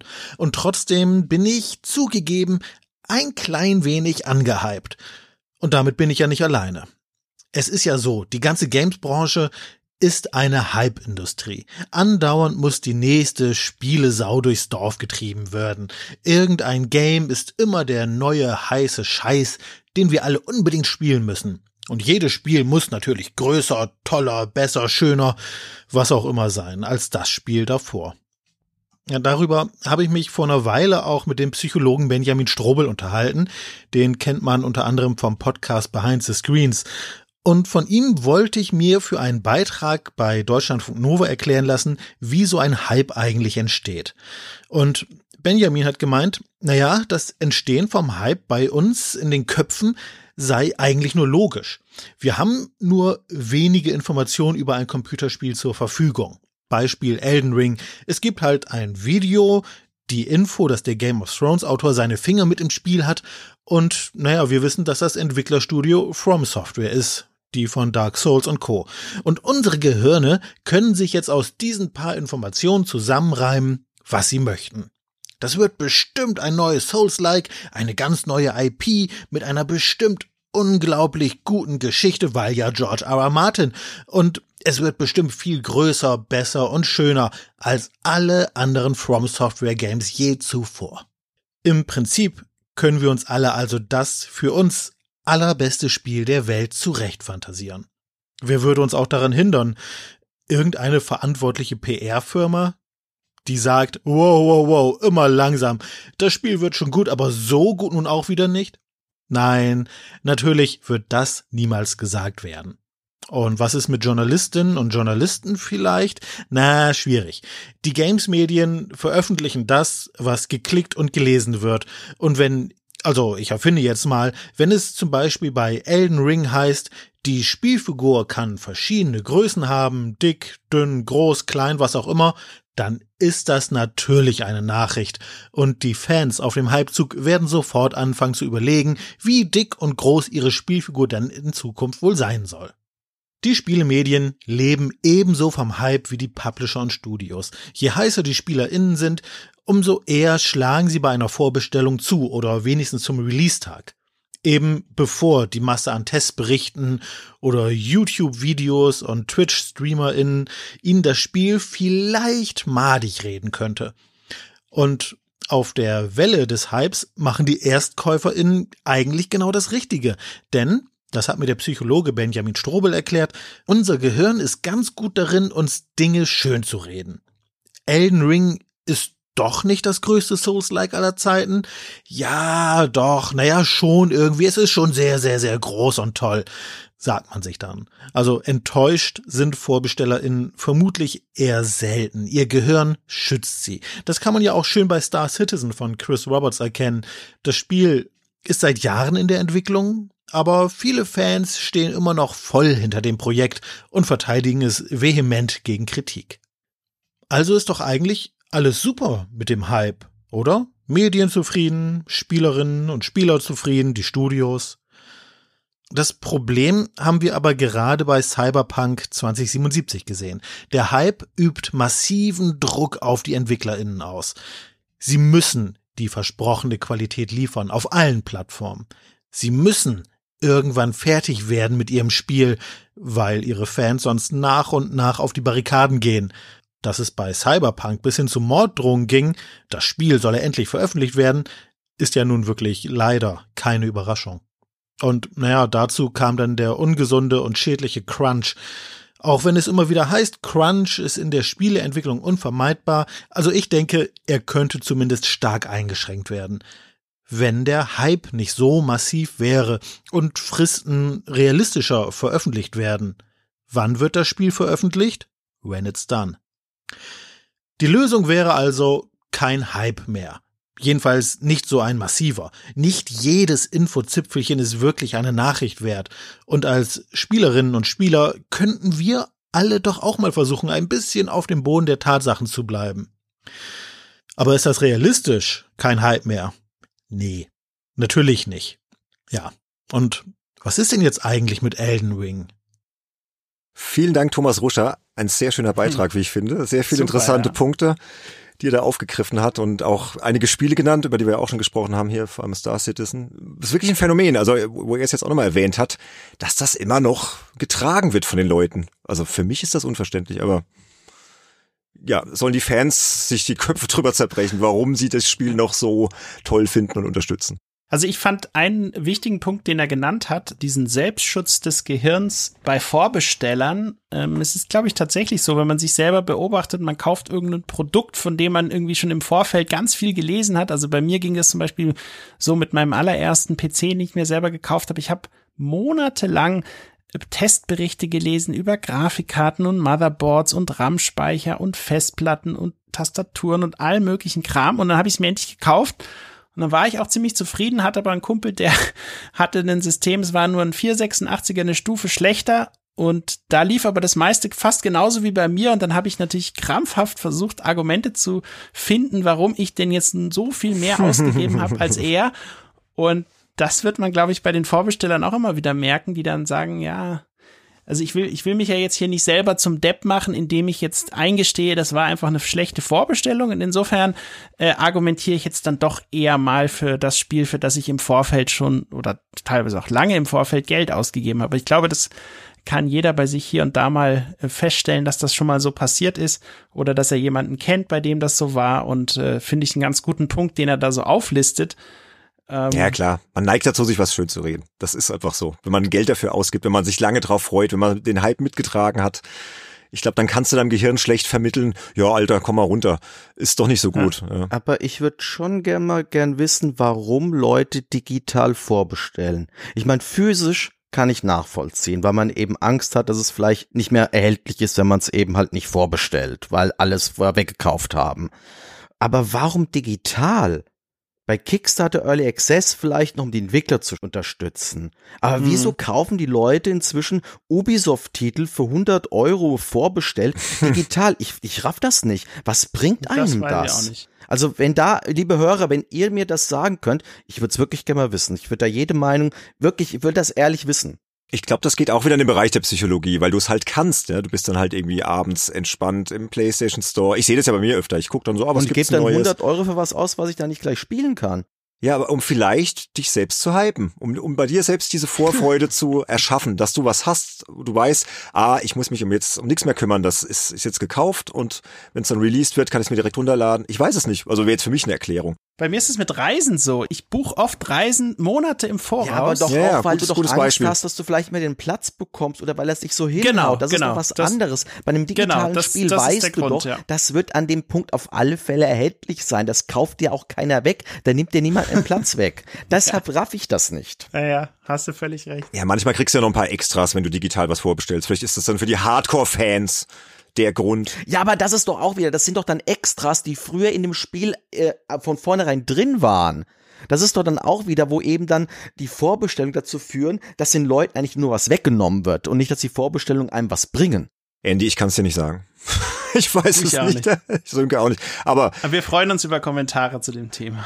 Genau, wir freuen uns ja sowieso, wenn äh, unsere Hörerinnen und Hörer da immer fleißig mitkommentieren. Werde ich später nochmal einen gesonderten Aufruf starten. Aber hier bei dem ganzen Thema Psychologie und vielleicht kann der Benjamin Strobel, den der Thomas Ruscha eben ja auch schon erwähnt hat, das unseren Unterstützerinnen und Unterstützern auf Patreon und Steady beantworten, denn der Benjamin Strobel hat sich netterweise bereit erklärt, uns als kleines Goodie einen Beitrag zu erstellen, indem er auf die ganzen psychologischen Hintergründe beim Thema Hype nochmal eingeht. Und das werden wir demnächst dann für unsere Unterstützer veröffentlichen. Also da könnt ihr gespannt sein. Und wer weiß, Andy, vielleicht kriegst du dann Antworten auf diese Frage. Ich weiß es noch nicht. Ich habe den Beitrag noch nicht vorliegen, aber bin selbst drauf gespannt. Genau. Und der ähm, Benjamin, der hat übrigens auch auf Twitter was gesagt, das können wir ja schon mal vorwegnehmen. Der hatte nämlich gesagt, alles, was ich zunächst darüber höre, kommt letzten Endes vom Marketing und das ist ausschließlich positiv. Ich forme also ausschließlich eine positive Vorstellung von einem Spiel, bei der mir verwehrt ist, die zu prüfen und zu widerlegen. Den möchte ich schon applaudieren, diesem Satz. Ein schöner Satz, ja. Das ist ein Wahnsinnssatz, ja. Ah, wir freuen uns auf diesen Beitrag. Und du hast ja vorhin schon, Andy, äh, gesagt, dass man sich auch so ein bisschen dagegen wehren kann. Und da hattest du als Beispiel Ori and the Will of the Wisps genannt.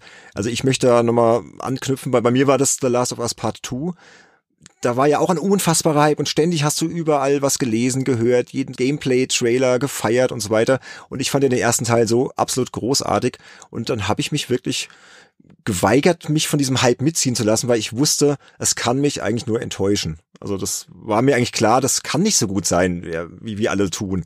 Und ist ja auch ein Spiel, was bis heute polarisiert, aber es hat bei mir diese Maßnahme immerhin dazu geführt, dass es mein Spiel des Jahres 2020 geworden ist, weil ich es dann trotzdem ganz toll fand, weil ich nicht so viel drüber wusste im Vorfeld. Also man muss, glaube ich, einfach da ein bisschen gegensteuern und sich selbst so ein bisschen von diesem Hype schützen und sagen, okay, ja. Weil, Andy, was passiert denn, wenn man es nicht schafft, diesen Hype von sich fernzuhalten und dann am Schluss doch enttäuscht ist von dem Spiel? Dann droht der riesige Backlog, von dem ich auch schon geredet habe. Genau. Das heißt, gerade auf Steam ist es ja besonders prekär. Du hast eine riesige Bibliothek an Spielen, die du dir irgendwann mal gekauft hast und die du entweder nicht mehr fertig spielst oder gar nicht mehr anspielst oder was auch immer. Und die wird immer größer, weil du dir halt eben aufgrund des Hypes dir die Sachen gekauft hast, vielleicht sogar vorbestellt hast und dann merkst, naja, so doll ist es auch nicht. Ich freue mich lieber auf das, was äh, nächsten Jahr rauskommt und damit steigerst du dich dann in den nächsten Hype rein und dann fängt das Spiel von vorne an. Aber wäre da nicht eine tolle Lösung, also so zumindest sehe ich das so, doch eher vielleicht in so Dinge wie den Microsoft Game Pass oder sowas zu investieren, äh, wo du dann einfach ganz viele Spiele hast, da kommen auch immer wieder tolle neue Spiele dazu. Du zahlst halt deine 12,99 im Monat und kannst dann irgendwie knapp 200 Sachen zocken und es kommt vielleicht demnächst auch noch das Portfolio von Ubisoft dazu und äh, die Gefahr, dass du dann äh, irgendwie zu viel ausgegeben hast und da Dinge äh, bei dir rumlungern äh, in deinem Archiv, die du eh äh, nie gespielt hast oder wo du das Gefühl hast, dass du da zu viel Geld reingesteckt hast, das, das wird doch dadurch dann so ein bisschen Also, Äh. der Game Pass ist jetzt ein anderes Thema, für den wir gerne auch mal eine Folge machen können. Der Game Pass hat durchaus eine Daseinsberechtigung, der durchaus auch funktionieren würde. Aber für mich ist das bislang noch eine gewisse Traumblase. Ich glaube nicht, dass der langfristig so gut funktioniert, wie das momentan aussieht. Und damit meine ich, dass A, Microsoft alleine eben diese Vormachtstellung behalten wird. Es wird sicherlich irgendwann ein Konkurrent kommen, der da mitziehen wird. Und dass das auch wirklich so lukrativ ist für die auf lange Sicht. Mit den Preisen, die sie momentan verlangen, wohlgemerkt. Naja, das Äh, ist es- ja schon verführt- ein verführt- Wahnsinnsangebot, so gesehen. Und es ne? Also- verführt letztendlich auch dazu, dass du letztendlich dann hunderte von Spielen hast. Ein Kollege, der Andreas Müller von Polygame, der hat was Schönes dazu gesagt. So Netflix, ja, mal so in mal so eine Serie mal fünf Minuten reinschauen oder in einen Film oder sowas. Das funktioniert. Aber bei Spielen, Da hast du 100 Spiele und du willst dann wirklich alle mal kurz rein ausprobieren. Das ist deutlich aufwendiger. A, bis das Spiel runtergeladen ist. Okay, wenn es dann einen Streaming-Service gibt, ist das auch weg. Aber du musst trotzdem dich durch das Tutorial erstmal kämpfen. Du musst mehr in ein Spiel Zeit investieren, damit du richtig reinkommst und damit du wirklich weißt, wie ich das überhaupt wirklich spielen. Und ich glaube, auf Dauer könnte das darauf hinauslaufen, dass dann Spiele eher verramscht werden durch diesen Game Pass. Aber wie gesagt, das ist ein anderes Thema. Spannendes Thema, aber ich greife an der Stelle mal ein, weil wir noch einiges zu besprechen haben. Und ich finde, eine ganz wichtige Sache, über die wir jetzt sprechen müssen, ist, ja, bei dem Thema Hype, welche Aufgabe hat denn der Spielejournalismus? Und wie sollten Journalisten denn damit umgehen? Und auch da haben wir ein schönes Zitat gefunden vom Jet Moros, der hat auf Twitter geschrieben, Hype aus Sicht des Marketings ist distanziert betrachtet völlig legitim und auch deren Job. Eigentlich wäre es Job der Spielejournalisten, diesen Hype zu durchleuchten, was gerade aber im deutschsprachigen Raum wenig passiert. Es mangelt hier schlicht an Besprechungskultur. John Walker, in Klammern ex-RPS, das äh, Rock Paper Shotgun, hat auf Kotaku einen guten Artikel dazu geschrieben. Es gibt gute Gründe dafür, warum Magazine teilweise die Scores aufgegeben haben. Es sollte um die Besprechung gehen, nicht um eine Kaufberatung. In diesem Sinne kann ich nur sagen, wir müssen darüber reden, wie wir über Spiele reden. Und das ist ein ganz wichtiger Punkt, denn wie reden wir über Spiele und was gibt's da Positives, was gibt's da Negatives? Ich würde sagen, fangen wir mit dem Positiven an. Jetzt wie kann man, oder welche Journalisten, welche Websites sind denn da eher positiv zu nennen, Andy, die auch ja vielleicht ein bisschen halb distanziert eher berichten? Naja gut, also ganz groß ist natürlich der Jason Schreier, der früher bei Kotaku geschrieben hat, inzwischen bei Bloomberg untergekommen ist, der halt wirklich diese Problematik hinter dem Crunch, die wir auch schon angesprochen haben, ja. richtig thematisiert hat. Also der richtig krasse Artikel, richtig Rechercheartikel, seitenweise, wo der mit Insidern geredet hat, Interviews gemacht hat, auch Leute zitiert hat, die er nicht bei Namen nennen darf. Und wo dann eben so brillante Artikel wie Inside Rockstar Games Culture of Crunch rausgekommen ist, wo es dann über Red Dead Redemption 2 ging. Ist und übrigens verlinkt in den Show Notes, wer den lesen möchte, einfach Show Notes, zack könnt ihr dann lesen. Und natürlich halt eben seine eher kleinen Berichte und seine ganzen Tweets über Cyberpunk 2077, wo ja auch nach und nach rauskam, dass es ohne Crunch dann doch nicht ging, wo es dann auch sehr widersprüchliche Aussagen von Publishern, Entwicklern, die jetzt am Spiel direkt gesessen haben, gab. Ja. Und dann hast du eben diverse YouTuber, vor allen Dingen der Jim Sterling, der bei Destructed gearbeitet hat, der wirklich ziemlich frequent alle strittigen Mechanismen der Branche von den Lootboxen bis auch eben zu einem Crunch wirklich an den Pranger stellt und eben auch immer spöttisch von Triple A Titel redet, weil er diesen nee, Hype damit eben so cool. klein reden will. Ja. ja. Er ist manchmal ein bisschen zu überzogen, aber die meiste Zeit hat er wirklich recht mit seiner Art und Weise. Und ja, und dann natürlich wir bei Games Insider, wir tun gerade auch was dafür. Wir sprechen ja gerade über die Hype-Problematik mit diesem Podcast. Genau, anstatt dass wir einen, eine Jahresvorschau auf die Hits des Jahres 2021 machen. Ich möchte das nochmal betonen. Wir distanzieren uns jetzt bewusst davon, weil es muss da immer mal drüber gesprochen werden. Genau. Ja, aber es gibt auch andere deutsche Kollegen. Wir wollen jetzt hier nicht uns hier in den Vordergrund stellen. Also ich möchte noch den Dom Schott nennen von OK Cool, weil das ist auch jemand im deutschsprachigen Bereich, der sich wirklich bemüht, andere Blickwinkel mal zu bieten und der hat auch kein Problem, mal wirklich die Crunch-Problematik der Spielebranche auf den Punkt zu bringen. Der hat auch eine sehr schöne Podcast-Folge rausgebracht, die heißt, was soll das mit diesem Crunch? Ist ein schöner Hörtipp und wird auch in den Shownotes verlinkt. Also es gibt auch positive Ausnahmen im deutschsprachigen Raum, aber nicht so arg viele, oder? Also es wird immer so ein bisschen mit den heißen Brei geredet. Das heißt dann immer so, ja, zum Thema Crunch machen wir dann nach dem Test noch ein Special. Ne? Oder oder wir machen dann irgendwann noch im Magazinteil einen Report, aber es ist noch nicht so natürlich integriert. Ne? Also es wird gehypt, gehypt, gehypt, aber die Probleme so im Hintergrund, die werden immer gern so ein bisschen zur Seite geschoben. Und ich möchte uns da auch gar nicht jetzt irgendwie ähm, ja, hochjubeln, dass wir da irgendwie gar nicht dran beteiligt sind. Also nicht, dass das falsch rüberkommt, weil es ist manchmal schwierig, sich davon zu distanzieren, ne? Aber ja. Aber ich glaube auch, es fängt ja auch damit an, wie du ein Thema über längere Zeit redaktionell begleitest. Und ich hatte ja so ein paar Punkte vorhin schon genannt. Und das fällt mir leider sehr, sehr oft auf. Es wird ein Preview-Event gemacht oder jetzt ein digitaler Event. Man kann capturen, man kann eigene Screenshots machen und so weiter. Und trotzdem, und trotzdem gibt es noch viel zu viele Seiten, leider, die überhaupt sich nicht die Mühe machen, zum Beispiel eigene Screenshots zu erstellen, ja, die wirklich sagen, hey, pass auf, so sieht das aus, was ich gespielt habe und das ist mein Text dazu, damit ja, du ja, verstehst, ja. was in der Szene passiert ist. Ja, die sind halt nicht mit der mit der goldenen Prinzzeit groß geworden. Ja, aber machen die kennen diese Liebe nicht, zum Detail nicht mehr, die wissen gar nicht mehr, was das viele bedeutet. leider nicht mehr. ich verstehe es ne? auch nicht. Und einfach hier hm. Presseordner runterladen, geht ja auch viel schneller, sieht ja auch viel geiler aus, klickt sich wahrscheinlich auch besser.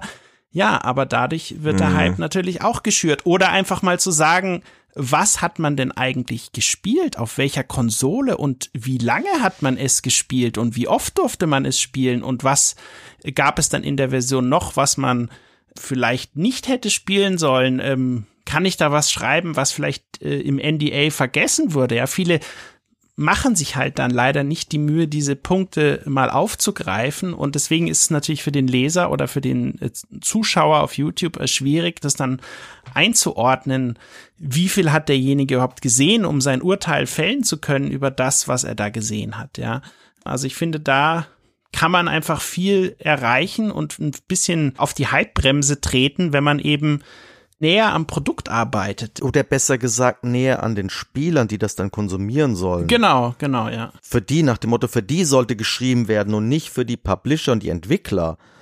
Das ist ja für viele das Problem. Ja, gut, aber da kommen wir ja zu dem Punkt, jede Spiele-Website heutzutage braucht ihre Klicks. Ist ja halt so, ja. Also wird natürlich ja, immer klar. das Thema genommen, was sich klickt und auch so formuliert, dass es sich besser klickt und so. Und dann gerade hier wieder, wir kommen jetzt nicht drum rum, Cyberpunk ist halt das Thema überhaupt gewesen in den letzten Jahren und hier Kollegen der GameStar zum Beispiel ist mir halt aufgefallen, die haben so eine Themenseite, wenn du da drauf gehst zu Cyberpunk, das sind, keine Ahnung, ich habe es jetzt nicht gezählt, aber es sind weit über 50 Artikel. Ja. Das ging dann schon los 2013 mit der ersten Preview, die inhaltlich sehr dünn ist, muss man leider sagen, weil da gab es halt noch nicht viele Infos, aber Hauptsache wir haben sie halt schon und dann wurden da Dutzende News, Previews, Tests, Guides und so weiter und jetzt noch ein Sonderheft hier und dann hieß es dann irgendwann in der GameStar, ich glaube Ausgabe 8 2020 war es, 24 Seiten über Cyberpunk 2077 Michael Graf hat nach einem Anspieltermin die größte Preview in der GameStar-Geschichte geschrieben. Ich will jetzt gar nichts über den Artikel sagen, der ist toll geschrieben und da hast du auch wirklich tolle Informationen bekommen. Aber ich frage mich, muss man denn schon im Vorfeld eines Spiels eine 24 Seiten Preview veröffentlichen? Muss das denn Was? wirklich sein? Ich würde nicht meine 24-seitige weißt du? Review drüber lesen wollen. Ja, aber ich meine, genau, was, was erzeugst du denn dann im Vorfeld für eine unfassbare Erwartungshaltung? Allein schon mit der Aussage, das ist die größte Preview in der GameStar-Geschichte. 24, 24 Seiten kann ich das Spiel durchspielen, bevor ich den Artikel durchlese. Aber dann gehe ich doch davon aus, dass das, das muss das Überspiel des Jahrtausends sein, weil es gab noch nie ein Spiel, noch nie einen einzigen Titel in diesem Magazin, das so einen großen, tollen Artikel bekommen hat. Also, und daher frage ich mich dann schon immer, verliert man dann nicht so ein bisschen die Distanz auch zur Berichterstattung. Also das ist schon, ist mir aufgefallen einfach. Also will jetzt nicht die Kollegen schlecht reden, ich verstehe das auch, weil das ist ja auch, die, die Leute fordern es ja auch gleichzeitig. Da kannst du wieder die Spieler kritisieren. Die wollen das ja anscheinend auch, sonst würden die das ja nicht machen. Aber es ist halt so eine gegenseitige Wechselwirkung. Ja. Hinzu kommt, das war ja wahrscheinlich auch ein Artikel, der eben da natürlich in Print, deswegen ja auch die Formulierung Seiten groß gefeatured wurde und Richtig. da kämpft man natürlich ums Überleben und tut wahrscheinlich alles, um letzteres zu sichern. Und wenn das funktioniert äh, und das sich in mehr Verkäufen niederschlägt, dann macht man es halt. Ja, es ist einfach so. Ist so, so schlimm es dann auf gewissen Ebenen auch sein mag äh, oder so störend oder fragwürdig oder wie auch immer man es dann nennen will, aber ich glaube, wenn ich dann äh, derjenige wäre, der das bestimmen muss und weiß, dass wir dadurch dann 10.000 Hefte mehr verkaufen, nur weil wir Cyberpunk nochmal zwölf Seiten extra geben, ich glaube, ich würde es machen. Ja. Natürlich. Wie gesagt, ich habe da volles Verständnis für. Ich, ich, ich, es, mir ist mir immer nur aufgefallen. Ich möchte es immer nur erwähnt haben. Und ja. was man halt dabei natürlich auch sehen muss, dass du als Journalist ja selbst immer noch meistens begeisterter Spieler bist, ja. Ich glaube nicht, dass wir alle unseren Beruf so lange ausüben könnten, wenn wir mit dem Medium Games nichts mehr anfangen könnten. Ja, dass wir so eine Distanz dazu aufgebaut hätten über all die Jahre, dass es uns eigentlich total auf den Sack geht und wir abends den Computer ausmachen und sagen, oh, ich möchte damit nichts mehr zu tun haben. Es ist ja nicht so. Ja, das sehe ich mich somit als kritischsten drin, wo ich quasi die meiste Schuld bei mir so sehe, dass ich mich auch selbst bei Spielen noch mancher begeistern lasse und dadurch auch so eine gewisse rosarote Brille aufsetze. Jetzt mehr, wenn die Spiele schon für mich da sind. Aber wo ich dann auch diverse negative Aspekte dann so kleinrede, obwohl man sie eigentlich kritisieren müsste, weil ich ja eigentlich ein Kritiker bin. Und ich bin halt aber irgendwo zwischen diesem Gamer und dem Kritiker irgendwo gefangen, immer noch. Ja, und da musst du aber halt, glaube ich, knallhart einfach trennen können und das, das erfordert auf jeden Fall auch so ein bisschen, ja. Also ich versuche es damit ein bisschen. Mumm auch, finde ich. Ja. Ich versuche es immer so damit ein bisschen, dass ich eben sage, okay, mir gefällt jetzt ein Spiel persönlich vom Herzen so und so gut und so vom Kopf her so und so. Aber ich merke halt, dass mein Kopf immer wieder von meinem Herzen beeinflusst wird. Ja, aber das ist ja auch das Schöne am Spielejournalismus es gibt halt keinen rein objektiven Spielejournalismus, es gibt keinen objektiven Spieletest. Aber da kommen wir jetzt wieder in Bereiche, das hat jetzt mit halb nichts zu tun. Ein Thema, muss es Wertung geben und wie objektiv können Wertungen sein und so weiter. Ich glaube, das ist ja das Schöne daran, dass auch immer mehr Menschen das erkennen und auch, dass die Medienbranche das erkennt. Das ist halt eben nicht so ein Medium, was man einfach objektiv nach knallharten Kriterien abfeiern kann, sondern es ist halt ein schönes, emotionales Medium, was halt jedem auch wieder was anderes gibt. Also mir fällt gerade ein, ich habe in der Tat mit einem Artikel von mir zu dem Interactive Novel Gun Home dafür gesorgt, dass die Spieler es eher weniger mochten. Weil ich zu euphorisch war, weil ich es zu sehr gehypt habe. Ja, aber ich finde es wie gesagt, man muss Journalisten das auch verzeihen können, dass sie sich für etwas so begeistern. Es ist ja auch so, wenn man in seinem Journalistenalltag dann halt, man ist ja halt in seiner Bubble so ein bisschen gefangen und man hat dann jetzt irgendwie gerade ein Projekt, ja, irgendein Spiel, was man gerade testet. Hier damals war es bei Sönke Death Stranding zum Beispiel, bei mir war es keine Ahnung, was war das, Elex, hatte ich irgendwann getestet. Und dann ist man da halt voll drin und dann ist man vielleicht irgendwie man befasst sich halt dann auch mit vielen Details, die der Otto Normalspieler, nenne ich ihn mal, jetzt vielleicht gar nicht wahrnimmt und man kann sich dafür dann halt auch begeistern und dann ist man vielleicht manchmal auch so ein bisschen over the top, ja. Das passiert dann vielleicht einfach, weil man sich so intensiv damit auseinandersetzt. Also möchte jetzt keinen entschuldigen, aber das ist vielleicht ein Erklärungsversuch, naja. warum sowas dann passiert und warum man dann halt auch vielleicht 24 Seiten über Cyberpunk schreiben möchte, weil man halt unfassbar viel von dem Spiel gesehen hat und diese Begeisterung halt auch zu Papier bringen möchte, ne. Ja. Aber wie gesagt, wir müssen das kritisch betrachten, was wir Journalisten dazu beitragen und man fängt halt auch immer sehr früh mit dem Gehype an. Ne? Und das hat Andy ja auch schon ganz richtig erkannt. Hier wieder äh, Game Awards und so weiter, Messen, E3, Gamescom, dass dann irgendwelche Spiele gefeiert werden, ausgezeichnet werden, die es noch gar nicht gibt, ja. Andy, du hast irgendwie so ein Beispiel gebracht von den Oscars oder MTV Movie Awards, ne? Richtig. Und jetzt kommen wir zu einem Punkt, warum dieses Thema entstanden ist. Genau, dann, dann sag doch mal. und zwar, das ist etwas, was mich wirklich seit, seitdem ich in dieser Branche arbeite, seit 2003 tierisch aufregt. Auf den Messen E3 und Gamescom gibt es Awards. Und zwar nicht nur auf den Messen, sondern die ganzen Zeitungen, die ganzen Magazine, Webseiten vergeben Awards von Spielen, die auf diesen Messen gezeigt werden. Und ich denk mir, was soll dieser Schwachsinn? Das ist ungefähr so, wie wenn die Oscars oder von mir aus auch die MTV Movie Awards Trailer honorieren würden. Und bevor einer lästert, ja, so einen Preis gibt es, den Golden Trailer Award, aber den nimmt wirklich keine Sau ernst.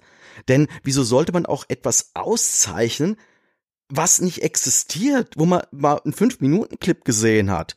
Und letztendlich führt es nur dazu, dass so ein Spiel wie Destiny, was 2014 erschienen ist, da steht auf Verpackung wirklich schön über 180 Preise und Nominierungen. Wort Nominierung noch schön klein gedruckt. Und das, obwohl es zu diesem Zeitpunkt, wo es erschienen ist, eigentlich sehr kritisch betrachtet wurde. Da hat das ja gerade von den großen Webseiten wie GameSpot, Polygon, Giant Bomb und 4Players so Punktzahlen im 60er-Bereich gekriegt. Aber es hat eben vorher diese ganzen Messe-Awards eingeheimst. Und das sind diese 180 Preise.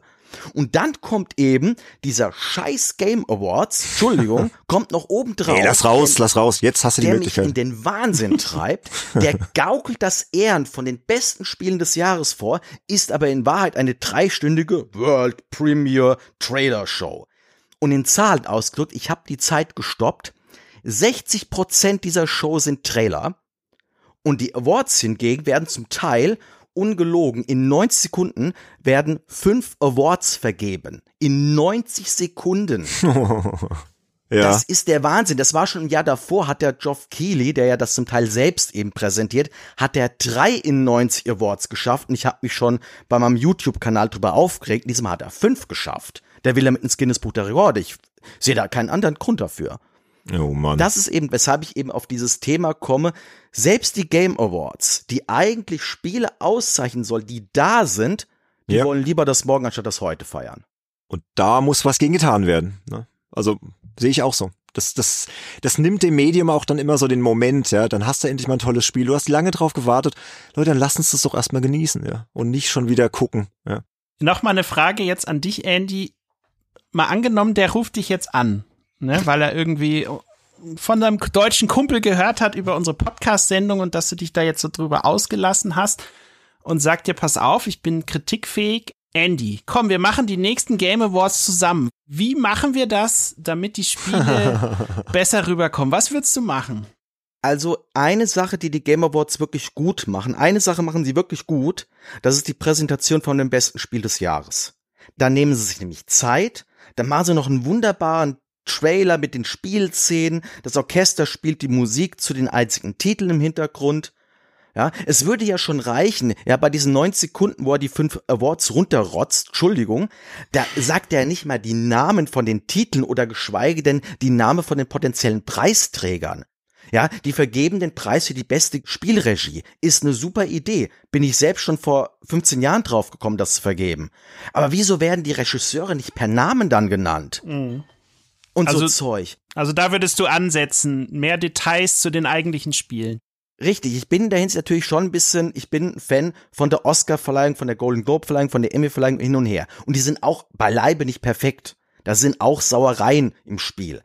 Aber die Game Awards, die ich, ich, die wollen das auch, glaube ich, gar nicht, weil nochmal, 60 Prozent zeigen die Szenen aus Spielen, die irgendwann erscheinen werden. Was ist denn da Game Awards dran, bitteschön? Ja, Allein das müsste geändert werden. Das ja. müsste mal mindestens 60, 70, 80 Prozent um die Awards geben, die dort verliehen werden und nicht um irgendwelche Trailer. Nochmal das Statement von Andy. Lasst uns bitte das heute feiern und nicht das morgen. Ich glaube, wir können jetzt noch sehr viel drüber sprechen, aber es gibt noch ein paar andere wichtige Punkte. Deswegen, ich muss jetzt mal ein bisschen vorantreiben, bevor wir uns jetzt zu sehr verfangen und Andy noch weiter rantet. Wobei doch, Andy, sag mal. Was auch noch blöd ist, dass zum Beispiel Spiele bei den Game Awards äh, ausgezeichnet werden, die halt auch noch nicht fertig sind, wie zum Beispiel PUBG, ne? Wurde fürs Spiel des Jahres nominiert zumindest oder sogar ausgezeichnet, ne? Ja, also das war, das war so nach dem Motto, also die Game Awards sind meines Erachtens mit, zumindest mal mit Schulter dran, signifikant Schulter dran, dass inzwischen Early Access Titel, also Spiele, die nicht fertig sind, für die besten Spiele des Jahres äh, nominiert werden. Was soll das denn? Das haben die nämlich gemacht, wo die PUBG nominiert haben. PUBG hat dann zwar klammheimlich dann den Status von Early Access auf, ja, wir sind ein fertiges Spiel geändert, obwohl das Spiel an sich kaum weiterentwickelt wurde zu dem Zeitpunkt. Aber es hat dafür gesorgt, dass andere Magazine mitgezogen haben. Das hat bei Giant Bomb hat's sogar den Preis Spiel des Jahres bekommen. Und bei Polygon war es auf, nur auf Platz zwei, aber die Begründung, die ist total, die ist total hirnrissig. Da reden die von, dass das ein verbacktes, halbfertiges Ding ist. Dass das äh, furchtbar optimiert wäre, würde ständig abstürzen. Aber es würden halt 2,9 Millionen Spieler spielen. Das wären quasi zwei Millionen äh, Spieler mehr als das nächstpopulärste Spiel auf Steam. Und deshalb haben sie auf Platz zwei gewählt, also weil es viele gespielt haben. Also aufgrund des Hypes, letztendlich. Ja, super Kriterium. Dann kriegt halt Transformers die nächsten Oscars oder was? ja, also im, im Falle von PUBG, ne, ich, ich kann mich ja gut erinnern, als ich das damals zum ersten Mal gespielt habe, da war es ja noch Early Access, es hatte noch viele Fehler, es war wirklich vor allem auf der Xbox lief richtig scheiße noch und so. Ich habe es Gott sei Dank dann auf PC gespielt, aber ich muss auch ganz ehrlich sagen, äh, ich, ich kann deine Kritik absolut verstehen. Ich verstehe das total, äh, Game Awards äh, zu vergeben für Spiele, die eigentlich noch gar nicht fertig sind. Ich muss zum Thema PUBG aber sagen, als ich das wirklich zum ersten Mal gespielt habe, ich habe lange nicht äh, so ein Kribbeln auf der Haut gehabt und war so nervös in einem Multiplayer-Match und so angespannt auf eine positive Art und Weise, weil das ganze Konzept dahinter einfach so cool und neu war. Und als ich dann auch noch in der allerersten Runde unter die ersten 25 gekommen bin, da konnte ich es gar nicht glauben, dass ich so lange überlebt habe, habe natürlich dann gleich weitergespielt und konnte dann natürlich schon diesen Hype äh, zu dem damaligen Zeitpunkt verstehen das lag natürlich zum großen Teil auch an diesem neuen Battle Royale Konzept, was einfach super war, was, was die Leute motiviert hat, was vor allem, wenn du es im Koop mit einem Kumpel zusammen ein Team gemacht hast, noch besser funktioniert hat. Insofern, ich glaube, die Leute, die es selber gespielt haben, können diesen Award schon nachvollziehen, aber ich glaube, man hätte ihn distanzierter von den anderen Sachen abgrenzen müssen, ja. Oder so ein Sonderpreis oder so.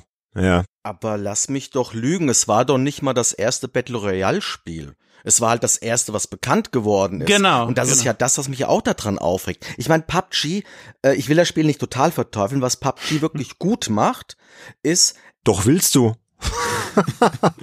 eine Sache macht's gut. Es macht gut, dass man sehr leicht reinkommt, aber eigentlich eine sehr komplexe Spielmechanik dahinter steckt. Das macht ziemlich gut.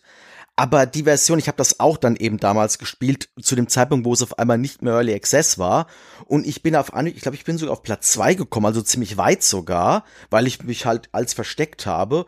Und ich fand's halt, ich fand's halt eine nette Erfahrung, aber ich habe halt auch gemerkt, das Ding ist halt buggy bis zum geht nicht mehr. Und es gibt ja sogar Leute, die sagen, das wäre ja gerade das Geile, dass da eben irgendwelche Fahrzeuge mit einem Schuss durch die Gegend fliegen, hast du nicht gesehen, weil es halt verbuggt und dadurch eben so lustig wäre. Ja, da können wir auch den Goat Simulator als Spiel des Jahres auszeichnen. Okay, aber das geht ja jetzt wieder in die Richtung, warum waren die Spieler gehypt? Aber ich glaube, die Frage war ja eher, was macht der Spielejournalismus? Und du findest es nicht okay, so ein Spiel dann zu nominieren Richtig, ne, zum Spiel genau. des Jahres. Also ich glaube, da können wir uns drauf einigen. Aber du hast ja dann auch gesagt, immerhin gab es den Effekt, oder ob das jetzt positiv war, sei dahingestellt, dass dann PUBG nach der Nominierung bei den Game Awards ursprünglich aus dem Early Access Status rausgezogen wurde, ja, obwohl es ja eigentlich inhaltlich immer noch mehr oder weniger das Gleiche war. Ja, also es gab immer noch die Bugs und so weiter. Also hat man die Entwickler ja auch so ein bisschen gedrängt oder da, dahin gegängelt, dass sie das eigentlich unfertige Spiel als fertig bezeichnen und veröffentlichen. Ne? Also Ja gut, das hat dafür gesorgt, dass es bei mir im Kanon jetzt auch im Jahr 2017 gelistet wird, weil es ja dann offiziell fertig war, aber eben als verpackte Version. Und dadurch hat es von mir keine Preise bekommen. Ich sag's mal so rum. Genau, und das hieß ja dann letztendlich für die Entwickler, weil es ja dann hieß, oh, das Spiel ist fertig und alle kaufen's, aber es ist ja noch gar nicht so wirklich bugfrei. Jede Menge Arbeit, jede Menge, wahrscheinlich auch Crunch. Ja? Und da kommen wir jetzt zu unserem letzten wichtigen Punkt, der auch nicht zu kurz kommen darf, ne? Dass ja der Spieleentwickler unter Hypes auch oft leidet, ihn manchmal auch mitträgt, haben wir ja auch schon ein bisschen äh, aufgeführt, aber er ist dann halt auch manchmal der Prügelsack, der muss dann einstecken, weil er ja den ganzen Hype ausbaden muss. Und da haben wir einen schönen Twitter-Kommentar von Chris Blair, der ist übrigens auch selbst Journalist im Bereich Spiele und Filme und der schrieb, Hype und toxisches Fandom verschmelzen immer mehr. Morddrohungen sind mittlerweile nicht mehr nur Einzelfälle. Siehe Laura Bailey und The Last of Us Part 2 oder die Verschiebung von Cyberpunk 2077. Ja, das ist, ist traurig, dass es so weit kommt. Und wir möchten jetzt auch nicht hier über Publisher sprechen oder die Marketingabteilung, sondern wirklich um den einzelnen individuellen Entwickler. Also Leute, die jetzt, keine Ahnung, die Grafiken erstellen, Musik komponieren, Spieldesign austüfteln, Geschichten schreiben und so weiter. Und ja, da gibt's dann schon einige Schicksale, Andy, ne? Gerade hier wieder Thema Cyberpunk. Ja, das ist für mich wirklich die größte Tragödie von 2020 gewesen, weil zuerst wurden eben jetzt die Entwickler selbst, also die Arbeiter an dem Spiel, die Programmierer und so weiter, wurden zu Crunch verdonnert, obwohl das zuerst ausgeschlossen wurde offiziell, bis dann eben der Jason Schreier das dann aufgedeckt hat. Dann gab es eben diese kurzfristige Verschiebung von November auf Dezember, wo dann A es klar war, okay, es wird einen Monat mehr gecrunched und gleichzeitig bekamen die Entwickler eins auf den Deckel bis zu den Morddrohungen von den Spielern, weil das Spiel verschoben wurde. Dann kam der Release, wo dann aufgrund der vielen Bugs und gerade der schlechten Konsolenversion die Entwickler als unfähig abgestempelt wurden, obwohl sie ja eigentlich eine gute Arbeit gemacht haben. Es war halt nur zu früh veröffentlicht. Und jetzt müssen Ja. sie weiter crunchen, weil halt jetzt eben die PR-Etage, die Chefetage halt die ausgelöste Katastrophe, die wollen das natürlich jetzt ausmerzen. Und das Einzige, wie sie es eben hinkriegen, ist halt, naja, die Bugs müssen halt weg. Und jetzt müssen halt die Entwickler weiter crunchen, damit so schnell wie möglich die ganzen Bugs weg sind und vielleicht noch diese PS4 Xbox One Version irgendwie spielbar werden. Also die haben nur eins auf den Sack bekommen. Also für die Entwickler muss ich sagen, ich hatte ja kurz vor dem Release auch noch mit zwei ein Interview gemacht und das war einmal der äh, ein, ein Lead-Level-Designer und ein Lead-Story-Designer und wenn du mit den Leuten wirklich lange gesprochen hast, du hast wirklich gemerkt, dass sie da Jahre ihres Lebens reingesteckt haben, wirkt mit viel Herzblut, mit vielen tollen. Ideen. Das merkt man sofort. Äh, was sie aber natürlich nicht in der Hand haben, also zumindest nicht der einzelne Entwickler, ist natürlich die, die Sicht auf das große Ganze und wie gut das jetzt funktioniert. Also ich kann mir nicht vorstellen, dass zum Beispiel ein Lead-Level-Designer immer sofort weiß, äh, wie gut jetzt die Version für die Xbox One optimiert wird, wie gut die gerade läuft und welche Bugs da gerade rausgepatcht wurden und welche nicht. Der hat halt seine Aufgaben, der macht die und versucht die so gut wie möglich zu machen. Aber klar, und diese Leute trifft es natürlich dann besonders hart, wenn sie auf das Spiel, wo sie irgendwie, keine Ahnung, fünf bis sieben Jahre dran gearbeitet haben, dann äh, plötzlich so einen mega Shitstorm bekommen, weil eben vor allem die Versionen für die PS4, die normale und die Xbox One halt einfach doch ja größtenteils unter aller Kanone laufen, ja und da muss man sich natürlich ernsthaft fragen, was macht das auch auf lange Zeit mit diesen Leuten? Weißt du, wie sehr nimmt das bei denen äh, die, die Motivation raus, zum Beispiel äh, eine gute Erweiterung zu bauen, ja?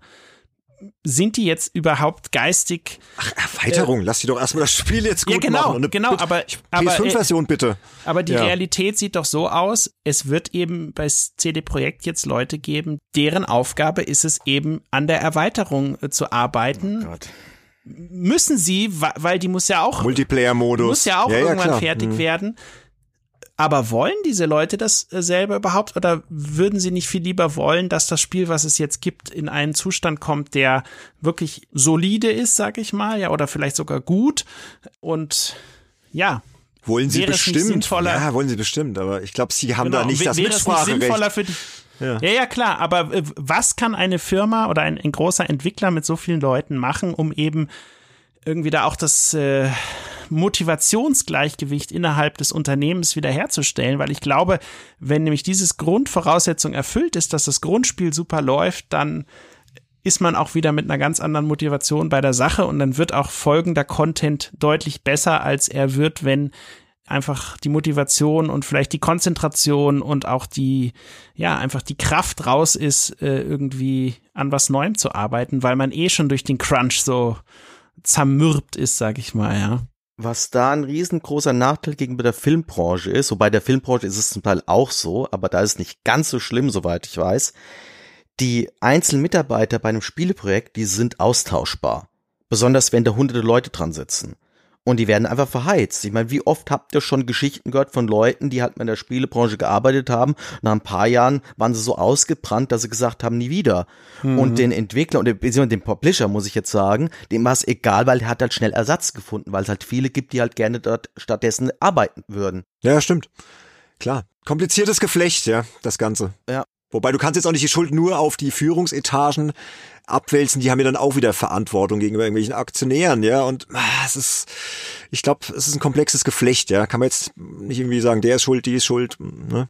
Ja, aber man kann es fairer gestalten. Also Jim Sterling, den ich vorhin genannt habe, der hat jetzt zum Beispiel bewusst Hades als Spiel des Jahres ausgezeichnet. A, weil es ihm super gefallen hat und B, weil er ganz genau weiß, dieses Team hat eben in einer harmonischen Atmosphäre gearbeitet und ohne Crunch und trotzdem einen riesen Titel rausgehauen, der mit, keine Ahnung, ich glaube, tausend oder zehntausenden Seiten von Dialogen in Sprachausgabe arbeitet. Das ist auch kein kleiner Titel oder sowas. Nur weil es ein Indie-Projekt ist, wo Early Access auch mal vernünftig angewandt wurde. Gibt's ja auch sowas. Gibt's auch, natürlich. Ja. Aber jetzt im Falle von Cyberpunk 2077 ist es ja nicht nur, Sönke, was du gerade gesagt hast, es wurde ja auch dort im Vorfeld wurden ja Dinge gehabt. Ich bin ja vom Stuhl gefallen, wie ich das jetzt hier im Nachhinein mir mal alles angeschaut habe. Haben die allen Ernstes mal gesagt, sie haben dort 1000 NPCs, die einen regelmäßigen Tag-Nacht-Rhythmus ablaufen? 1000 NPCs? Was haben die geraucht, wie die diese Pressemitteilung durchgegeben haben? Das ist natürlich klar, dass sie das so nicht realisiert haben. Es gibt natürlich viele NPCs, die stehen aber mehr oder weniger dumm rum. Und das wird halt aber jetzt eben im Umkehrschluss von den ganzen YouTubern auf die Goldwaage gelegt, Natürlich. nach dem Motto, die ganzen Fehlerchen jetzt hier, die ja, jetzt quasi aufgedeckt werden. Es gibt jetzt Vergleichsvideos mit Grand Theft Auto 5, mit Grand Theft Auto 4, mit Grand Theft Auto San Andreas wo gesagt wird, ja, das ist doch in der Hinsicht viel, viel besser, weil eben das Spiel Cyberpunk in Dingen hochgehypt wurde, wo es überhaupt nicht notwendig war, wo eigentlich von vornherein hätte klar sein müssen, ey Leute, wenn ihr euch auf diese ganzen anderen Sachen konzentriert, wie geil geskriptete Zwischensequenzen, dann braucht ihr das gar nicht und dann kriegt ihr das auch gar nicht hin mit der Grafikqualität. Was soll so etwas? Mhm. Und wisst ihr, was meine Meinung ist? Dass vor allem Rockstar Games, die gucken sich das gerade ziemlich genau an und oh ja. ich glaube, was die machen werden, alle Welt wird nach GTA 6 schreien ohne Ende und rumfabulieren und Gerüchte hin und her, aber ich glaube, sie werden es ähnlich machen wie bei GTA 5. Die bauen da so lang dran rum, bis es einfach fertig ist. In der Zwischenzeit verdienen sie weiter ihr Geld mit dem fünften Teil, der jetzt noch für die neuen Konsolen optimiert wird. Wollte ich gerade sagen, genau. Und dann und dann und Red Dead Redemption 2 und dann, wenn das Ding wirklich fertig ist und sie zufrieden sind, dann wird vielleicht mal eine kleine Presserunde gemacht und dann kommt das Spiel raus Und dann hoffentlich haben sie einfach nicht zu hohe Erwartungen geschürt und die Leute werden umso begeisterter sein, wenn das Spiel dann wirklich da ist und es einfach total vielleicht auch noch alles wegrockt. Ja, das müssen wir mal sehen, aber das äh, würde ich mir einfach bei einigen anderen Firmen auch wünschen, dass sie einfach Sachen ankündigen und dann kurz darauf kommt es raus und dann spielst du das und dann gibt's gar nicht mehr so einen großen Zeitraum zwischen Ankündigung und Release, wo irgendwas kaputt gehypt werden kann. Und dann äh, entscheiden die Leute einfach aufgrund der Spielqualität und fertig, ja. Ja gut, dann machst du aber PR und Marketing auch arbeitslos. Ne? Die müssen ja auch was zu tun haben im Vorfeld. Aber wenn es dann eine Marke dauerhaft durch so ein äh, Hype-Problem wie bei Cyberpunk, wenn die so, ich meine, die haben ja jetzt auch Klagen am Hals von Investoren, die sagen, hey, ihr habt uns geblendet und äh, das äh, war nicht die feine englische Art und keine Ahnung, worauf das noch hinausläuft, aber da kann ja das sozusagen das Image der ganzen Firma irgendwie den Bach runtergehen und die Firma sogar zerschlagen werden, ja, im schlimmsten Fall. Also ja, wobei ich glaube nicht, dass es so weit kommt, weil man darf halt nicht vergessen, glaube ich auch trotz nicht. dieses ganzen Debakels, die haben ja jetzt schon Gewinn gemacht. Trotz ja, der ganzen ja. Refunds und hin und her. Weil es auf dem PC auch super läuft und weil, das möchte ich übrigens auch betonen, ich persönlich bin ein Riesenfan von diesem Spiel. Ich meine, ich habe zwar auch Bugs, aber die Bugs waren bei mir erträglich, ansonsten lief das super und das Ding macht hervorragende Sachen. Ja. Nur umso tragischer finde ich, es hätte in der Tat eines der besten Spiele aller Zeiten sein können. Weil es nämlich diese ganzen Sachen, die jetzt auch inhaltlich vorgeworfen werden, gerade im Vergleich zu Grand Theft Auto, das braucht Cyberpunk nicht. Mhm. Das hat andere Stärken, womit sie klotzen können. Und das wird halt jetzt nicht erwähnt. Und jetzt ist es halt ein gebranntes Kind. Das Kind ist in den Brunnen gefallen. Ja. Aber CD Projekt Red wird genug Kohle einheimsen und wird weitermachen. Es hat nur die Frage, wie. Also ich glaube, es wird so wie bei No Man's Sky äh, wo ja dann eben äh, Hello Games auch nicht aufgegeben hat, bevor das wirklich den Zustand hatte, den sie sich gewünscht haben, plus noch einiges obendrauf ich glaube schon, dass sie da rauskommen werden. Zu welchem Preis wird man dann noch mal sehen, aber ich glaube nicht, dass sie aufgeben werden, äh, ohne nicht wirklich die wirklich krassesten Bugs und alles wirklich rauszupatchen und die Sachen reinzupacken, die die Spieler noch wollen. Dass sie das können, haben sie mit Witcher 1 schon gezeigt. Also genau. die können so etwas. Natürlich, das werden die auch machen, aber es bedeutet wieder jede Menge Zusatzstress, Zusatzarbeit und unter Umständen weiteren Crunch. Und das gilt es ja eigentlich zu vermeiden, ja. Also, aber wir sind uns, glaube ich, ziemlich einig, man muss alles mal ein bisschen enthypen, bisschen entspannter, überall mal so ein bisschen, ja, einen Gang zurückschalten, hat ja auch der Thomas Ruscher in seinem Beitrag gesagt. Und ich glaube, das würde der ganzen Branche einfach gut tun, weil die Konsequenzen, ne, wenn es dann halt jetzt am Schluss in einer Morddrohung mündet gegenüber ja, nee, einem Entwickler, ey, das geht, geht halt gar nicht, ja, also alle Beteiligten, also alle, die wir heute auch aufgezählt haben, PR, Marketing, der Publisher, die Journalisten, die Spieler selbst, die Entwickler, alle mal einen Gang zurückschalten, ja, einfach mal, wie Andy ja auch sagt, mehr im Hier sein, mehr im Jetzt sein und nicht immer nur gucken, oh, das nächste und so ich meine, klar, ohne Hype geht's jetzt auch nicht, ja. Wir, wir lassen es ja auch gern hypen, ne? haben wir ja auch gesagt äh, vor der Aufnahme so, wenn eine neue Konsole kommt, es ist einfach schön, sich drauf zu freuen, ja. Wenn ein großer Titel angekündigt wird, ohne die Begeisterung wird's ja auch nicht gehen. Du kannst ja jetzt nicht alles total nüchtern registrieren. Ja, dann kommt halt The Elder Scrolls 6. Hm. Nee. Also ich kann das, Entschuldigung. Ja, du vielleicht, ja, aber, aber, aber wir nicht.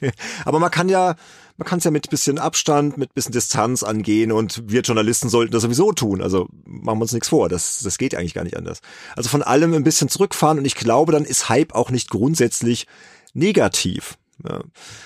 Und bevor die Folge jetzt hier auch äh, in, einem, in einem Konglomerat aus Hype äh, immer länger wird und immer größer wird, würde ich sagen, schauen wir uns vielleicht noch ein, zwei Zitate unserer Twitter-Community an. Unbedingt, ja. Das ja, geben die unseren Hörern und Hörerinnen nur so ein bisschen auf den Weg, so als Denkanstoß. Und dann können sich gern alle, die Lust haben, bei uns auf dem Discord-Server einklinken und sich zu dem Thema Hype vielleicht auch nochmal äußern. Geht einfach in die Show Notes, da ist der Link zum Discord-Server drin, weil es würde uns sehr interessieren, was denken denn hier unsere Hörer jetzt über das ganze Thema Hype. Aber wir haben hier noch zwei Zitate am Ende dieser Folge für euch. Das erste ist von Tim Hildebrand, der ist übrigens auch ein geschätzter Unterstützer bei uns bei Steady und der hat geschrieben, Hype zieht sich durch die gesamte Unterhaltungsindustrie. PR-Aufbausch auf Marketingseite und Clickbait-Ausschlachtung von diversen Outlets sorgen für einen derartigen Fahrtwind des Hype-Trains, dass man nur zu gerne davon mitgerissen wird. Aber ist es ein Problem? Jein, wieso? Ja, Beispiel CD Projekt Red. Ambitionierte Erwartungen stapeln sich, sogar die klassischen Medien berichten. Dass Teile dieser Versprechungen nicht eingehalten werden können, ist unvermeidlich. Nimmt man wie jetzt produktqualitative Mängel hinzu, ist die Fallhöhe und die Enttäuschung enorm. Nein, Beispiel The Last of Us Part 2. Hypegrad ist vergleichbar. In beiden Fällen wird ein transzendentaler Schritt des Mediums erwartet, der in technischer und narrativer Brillanz von Sony geliefert wird. Hier hält der Hype, was er verspricht. Wie Santa, der wirklich Geschenke hat. Danke, Tim. Und dann haben wir noch ein Zitat, vielleicht so ein bisschen der Rausschmeißer aus dem Thema. Das Zitat ist von Pascal Wagner. Der schrieb, man kann Unternehmen nicht vorwerfen, dass sie einen Hype zu erzeugen versuchen, um ihr Produkt zu verkaufen.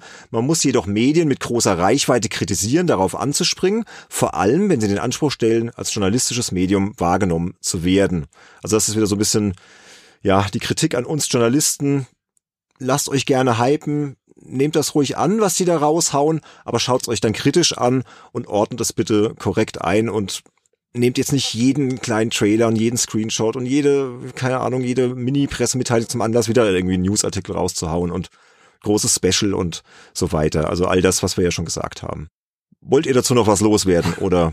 Also ich glaube, wir haben schon echt viel gesagt. Ich persönlich würde mir von den, vor allem von den größeren Spiele-Publishern, die sich das auch zeitlich mal leisten können, wünschen, dass sie wirklich eher so die Strategie fahren. Sie machen einfach ihr Spiel fertig, sie sagen einfach keinen Release-Termin, äh, auch wenn die Leute sie ständig darauf festnageln wollen. Und dann, wenn es wirklich einen Zustand erreicht hat, wo man das jetzt mal veröffentlichen kann, vielleicht ein, zwei Monate vorher, dann mal ein bisschen was teasern und dann kommt das Spiel einfach raus. Da muss man auch nicht so lange warten, bis man irgendwie das dann spielen kann und dann geht's einfach los und jeder kann sich darauf basierend dann seine Meinung bilden. Also das würde ich mir öfter wünschen äh, für kommende Assassin's Creed Spiele, für kommende äh, bei GTA hatten wir schon gesprochen, da passiert es teilweise, aber auch vielleicht für den ein oder anderen größeren Sony-Titel wie einen God of War, dass man dann einfach sagt, okay, da sieht man jetzt mal Gameplay und kurz darauf steht das Spiel dann einfach im Laden. Das fände ich irgendwie eine interessante Entwicklung. Und schaut euch Apple an, die machen es doch so. Die zeigen ihr iPhone und kurz darauf kannst du es kaufen und da ist es da und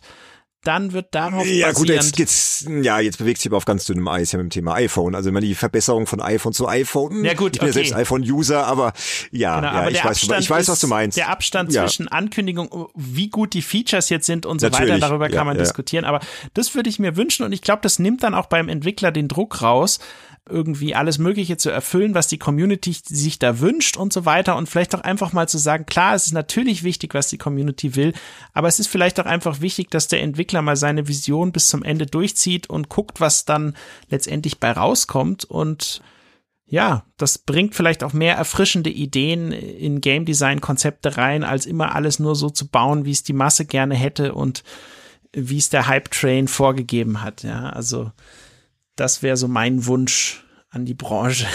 Da schließe ich mich gerne an. Und ich habe nur einen kleinen Wunsch auch an die Publisher. Ich weiß, ihr habt alle auch ziemlich Stress, ihr kämpft auch ums Überleben.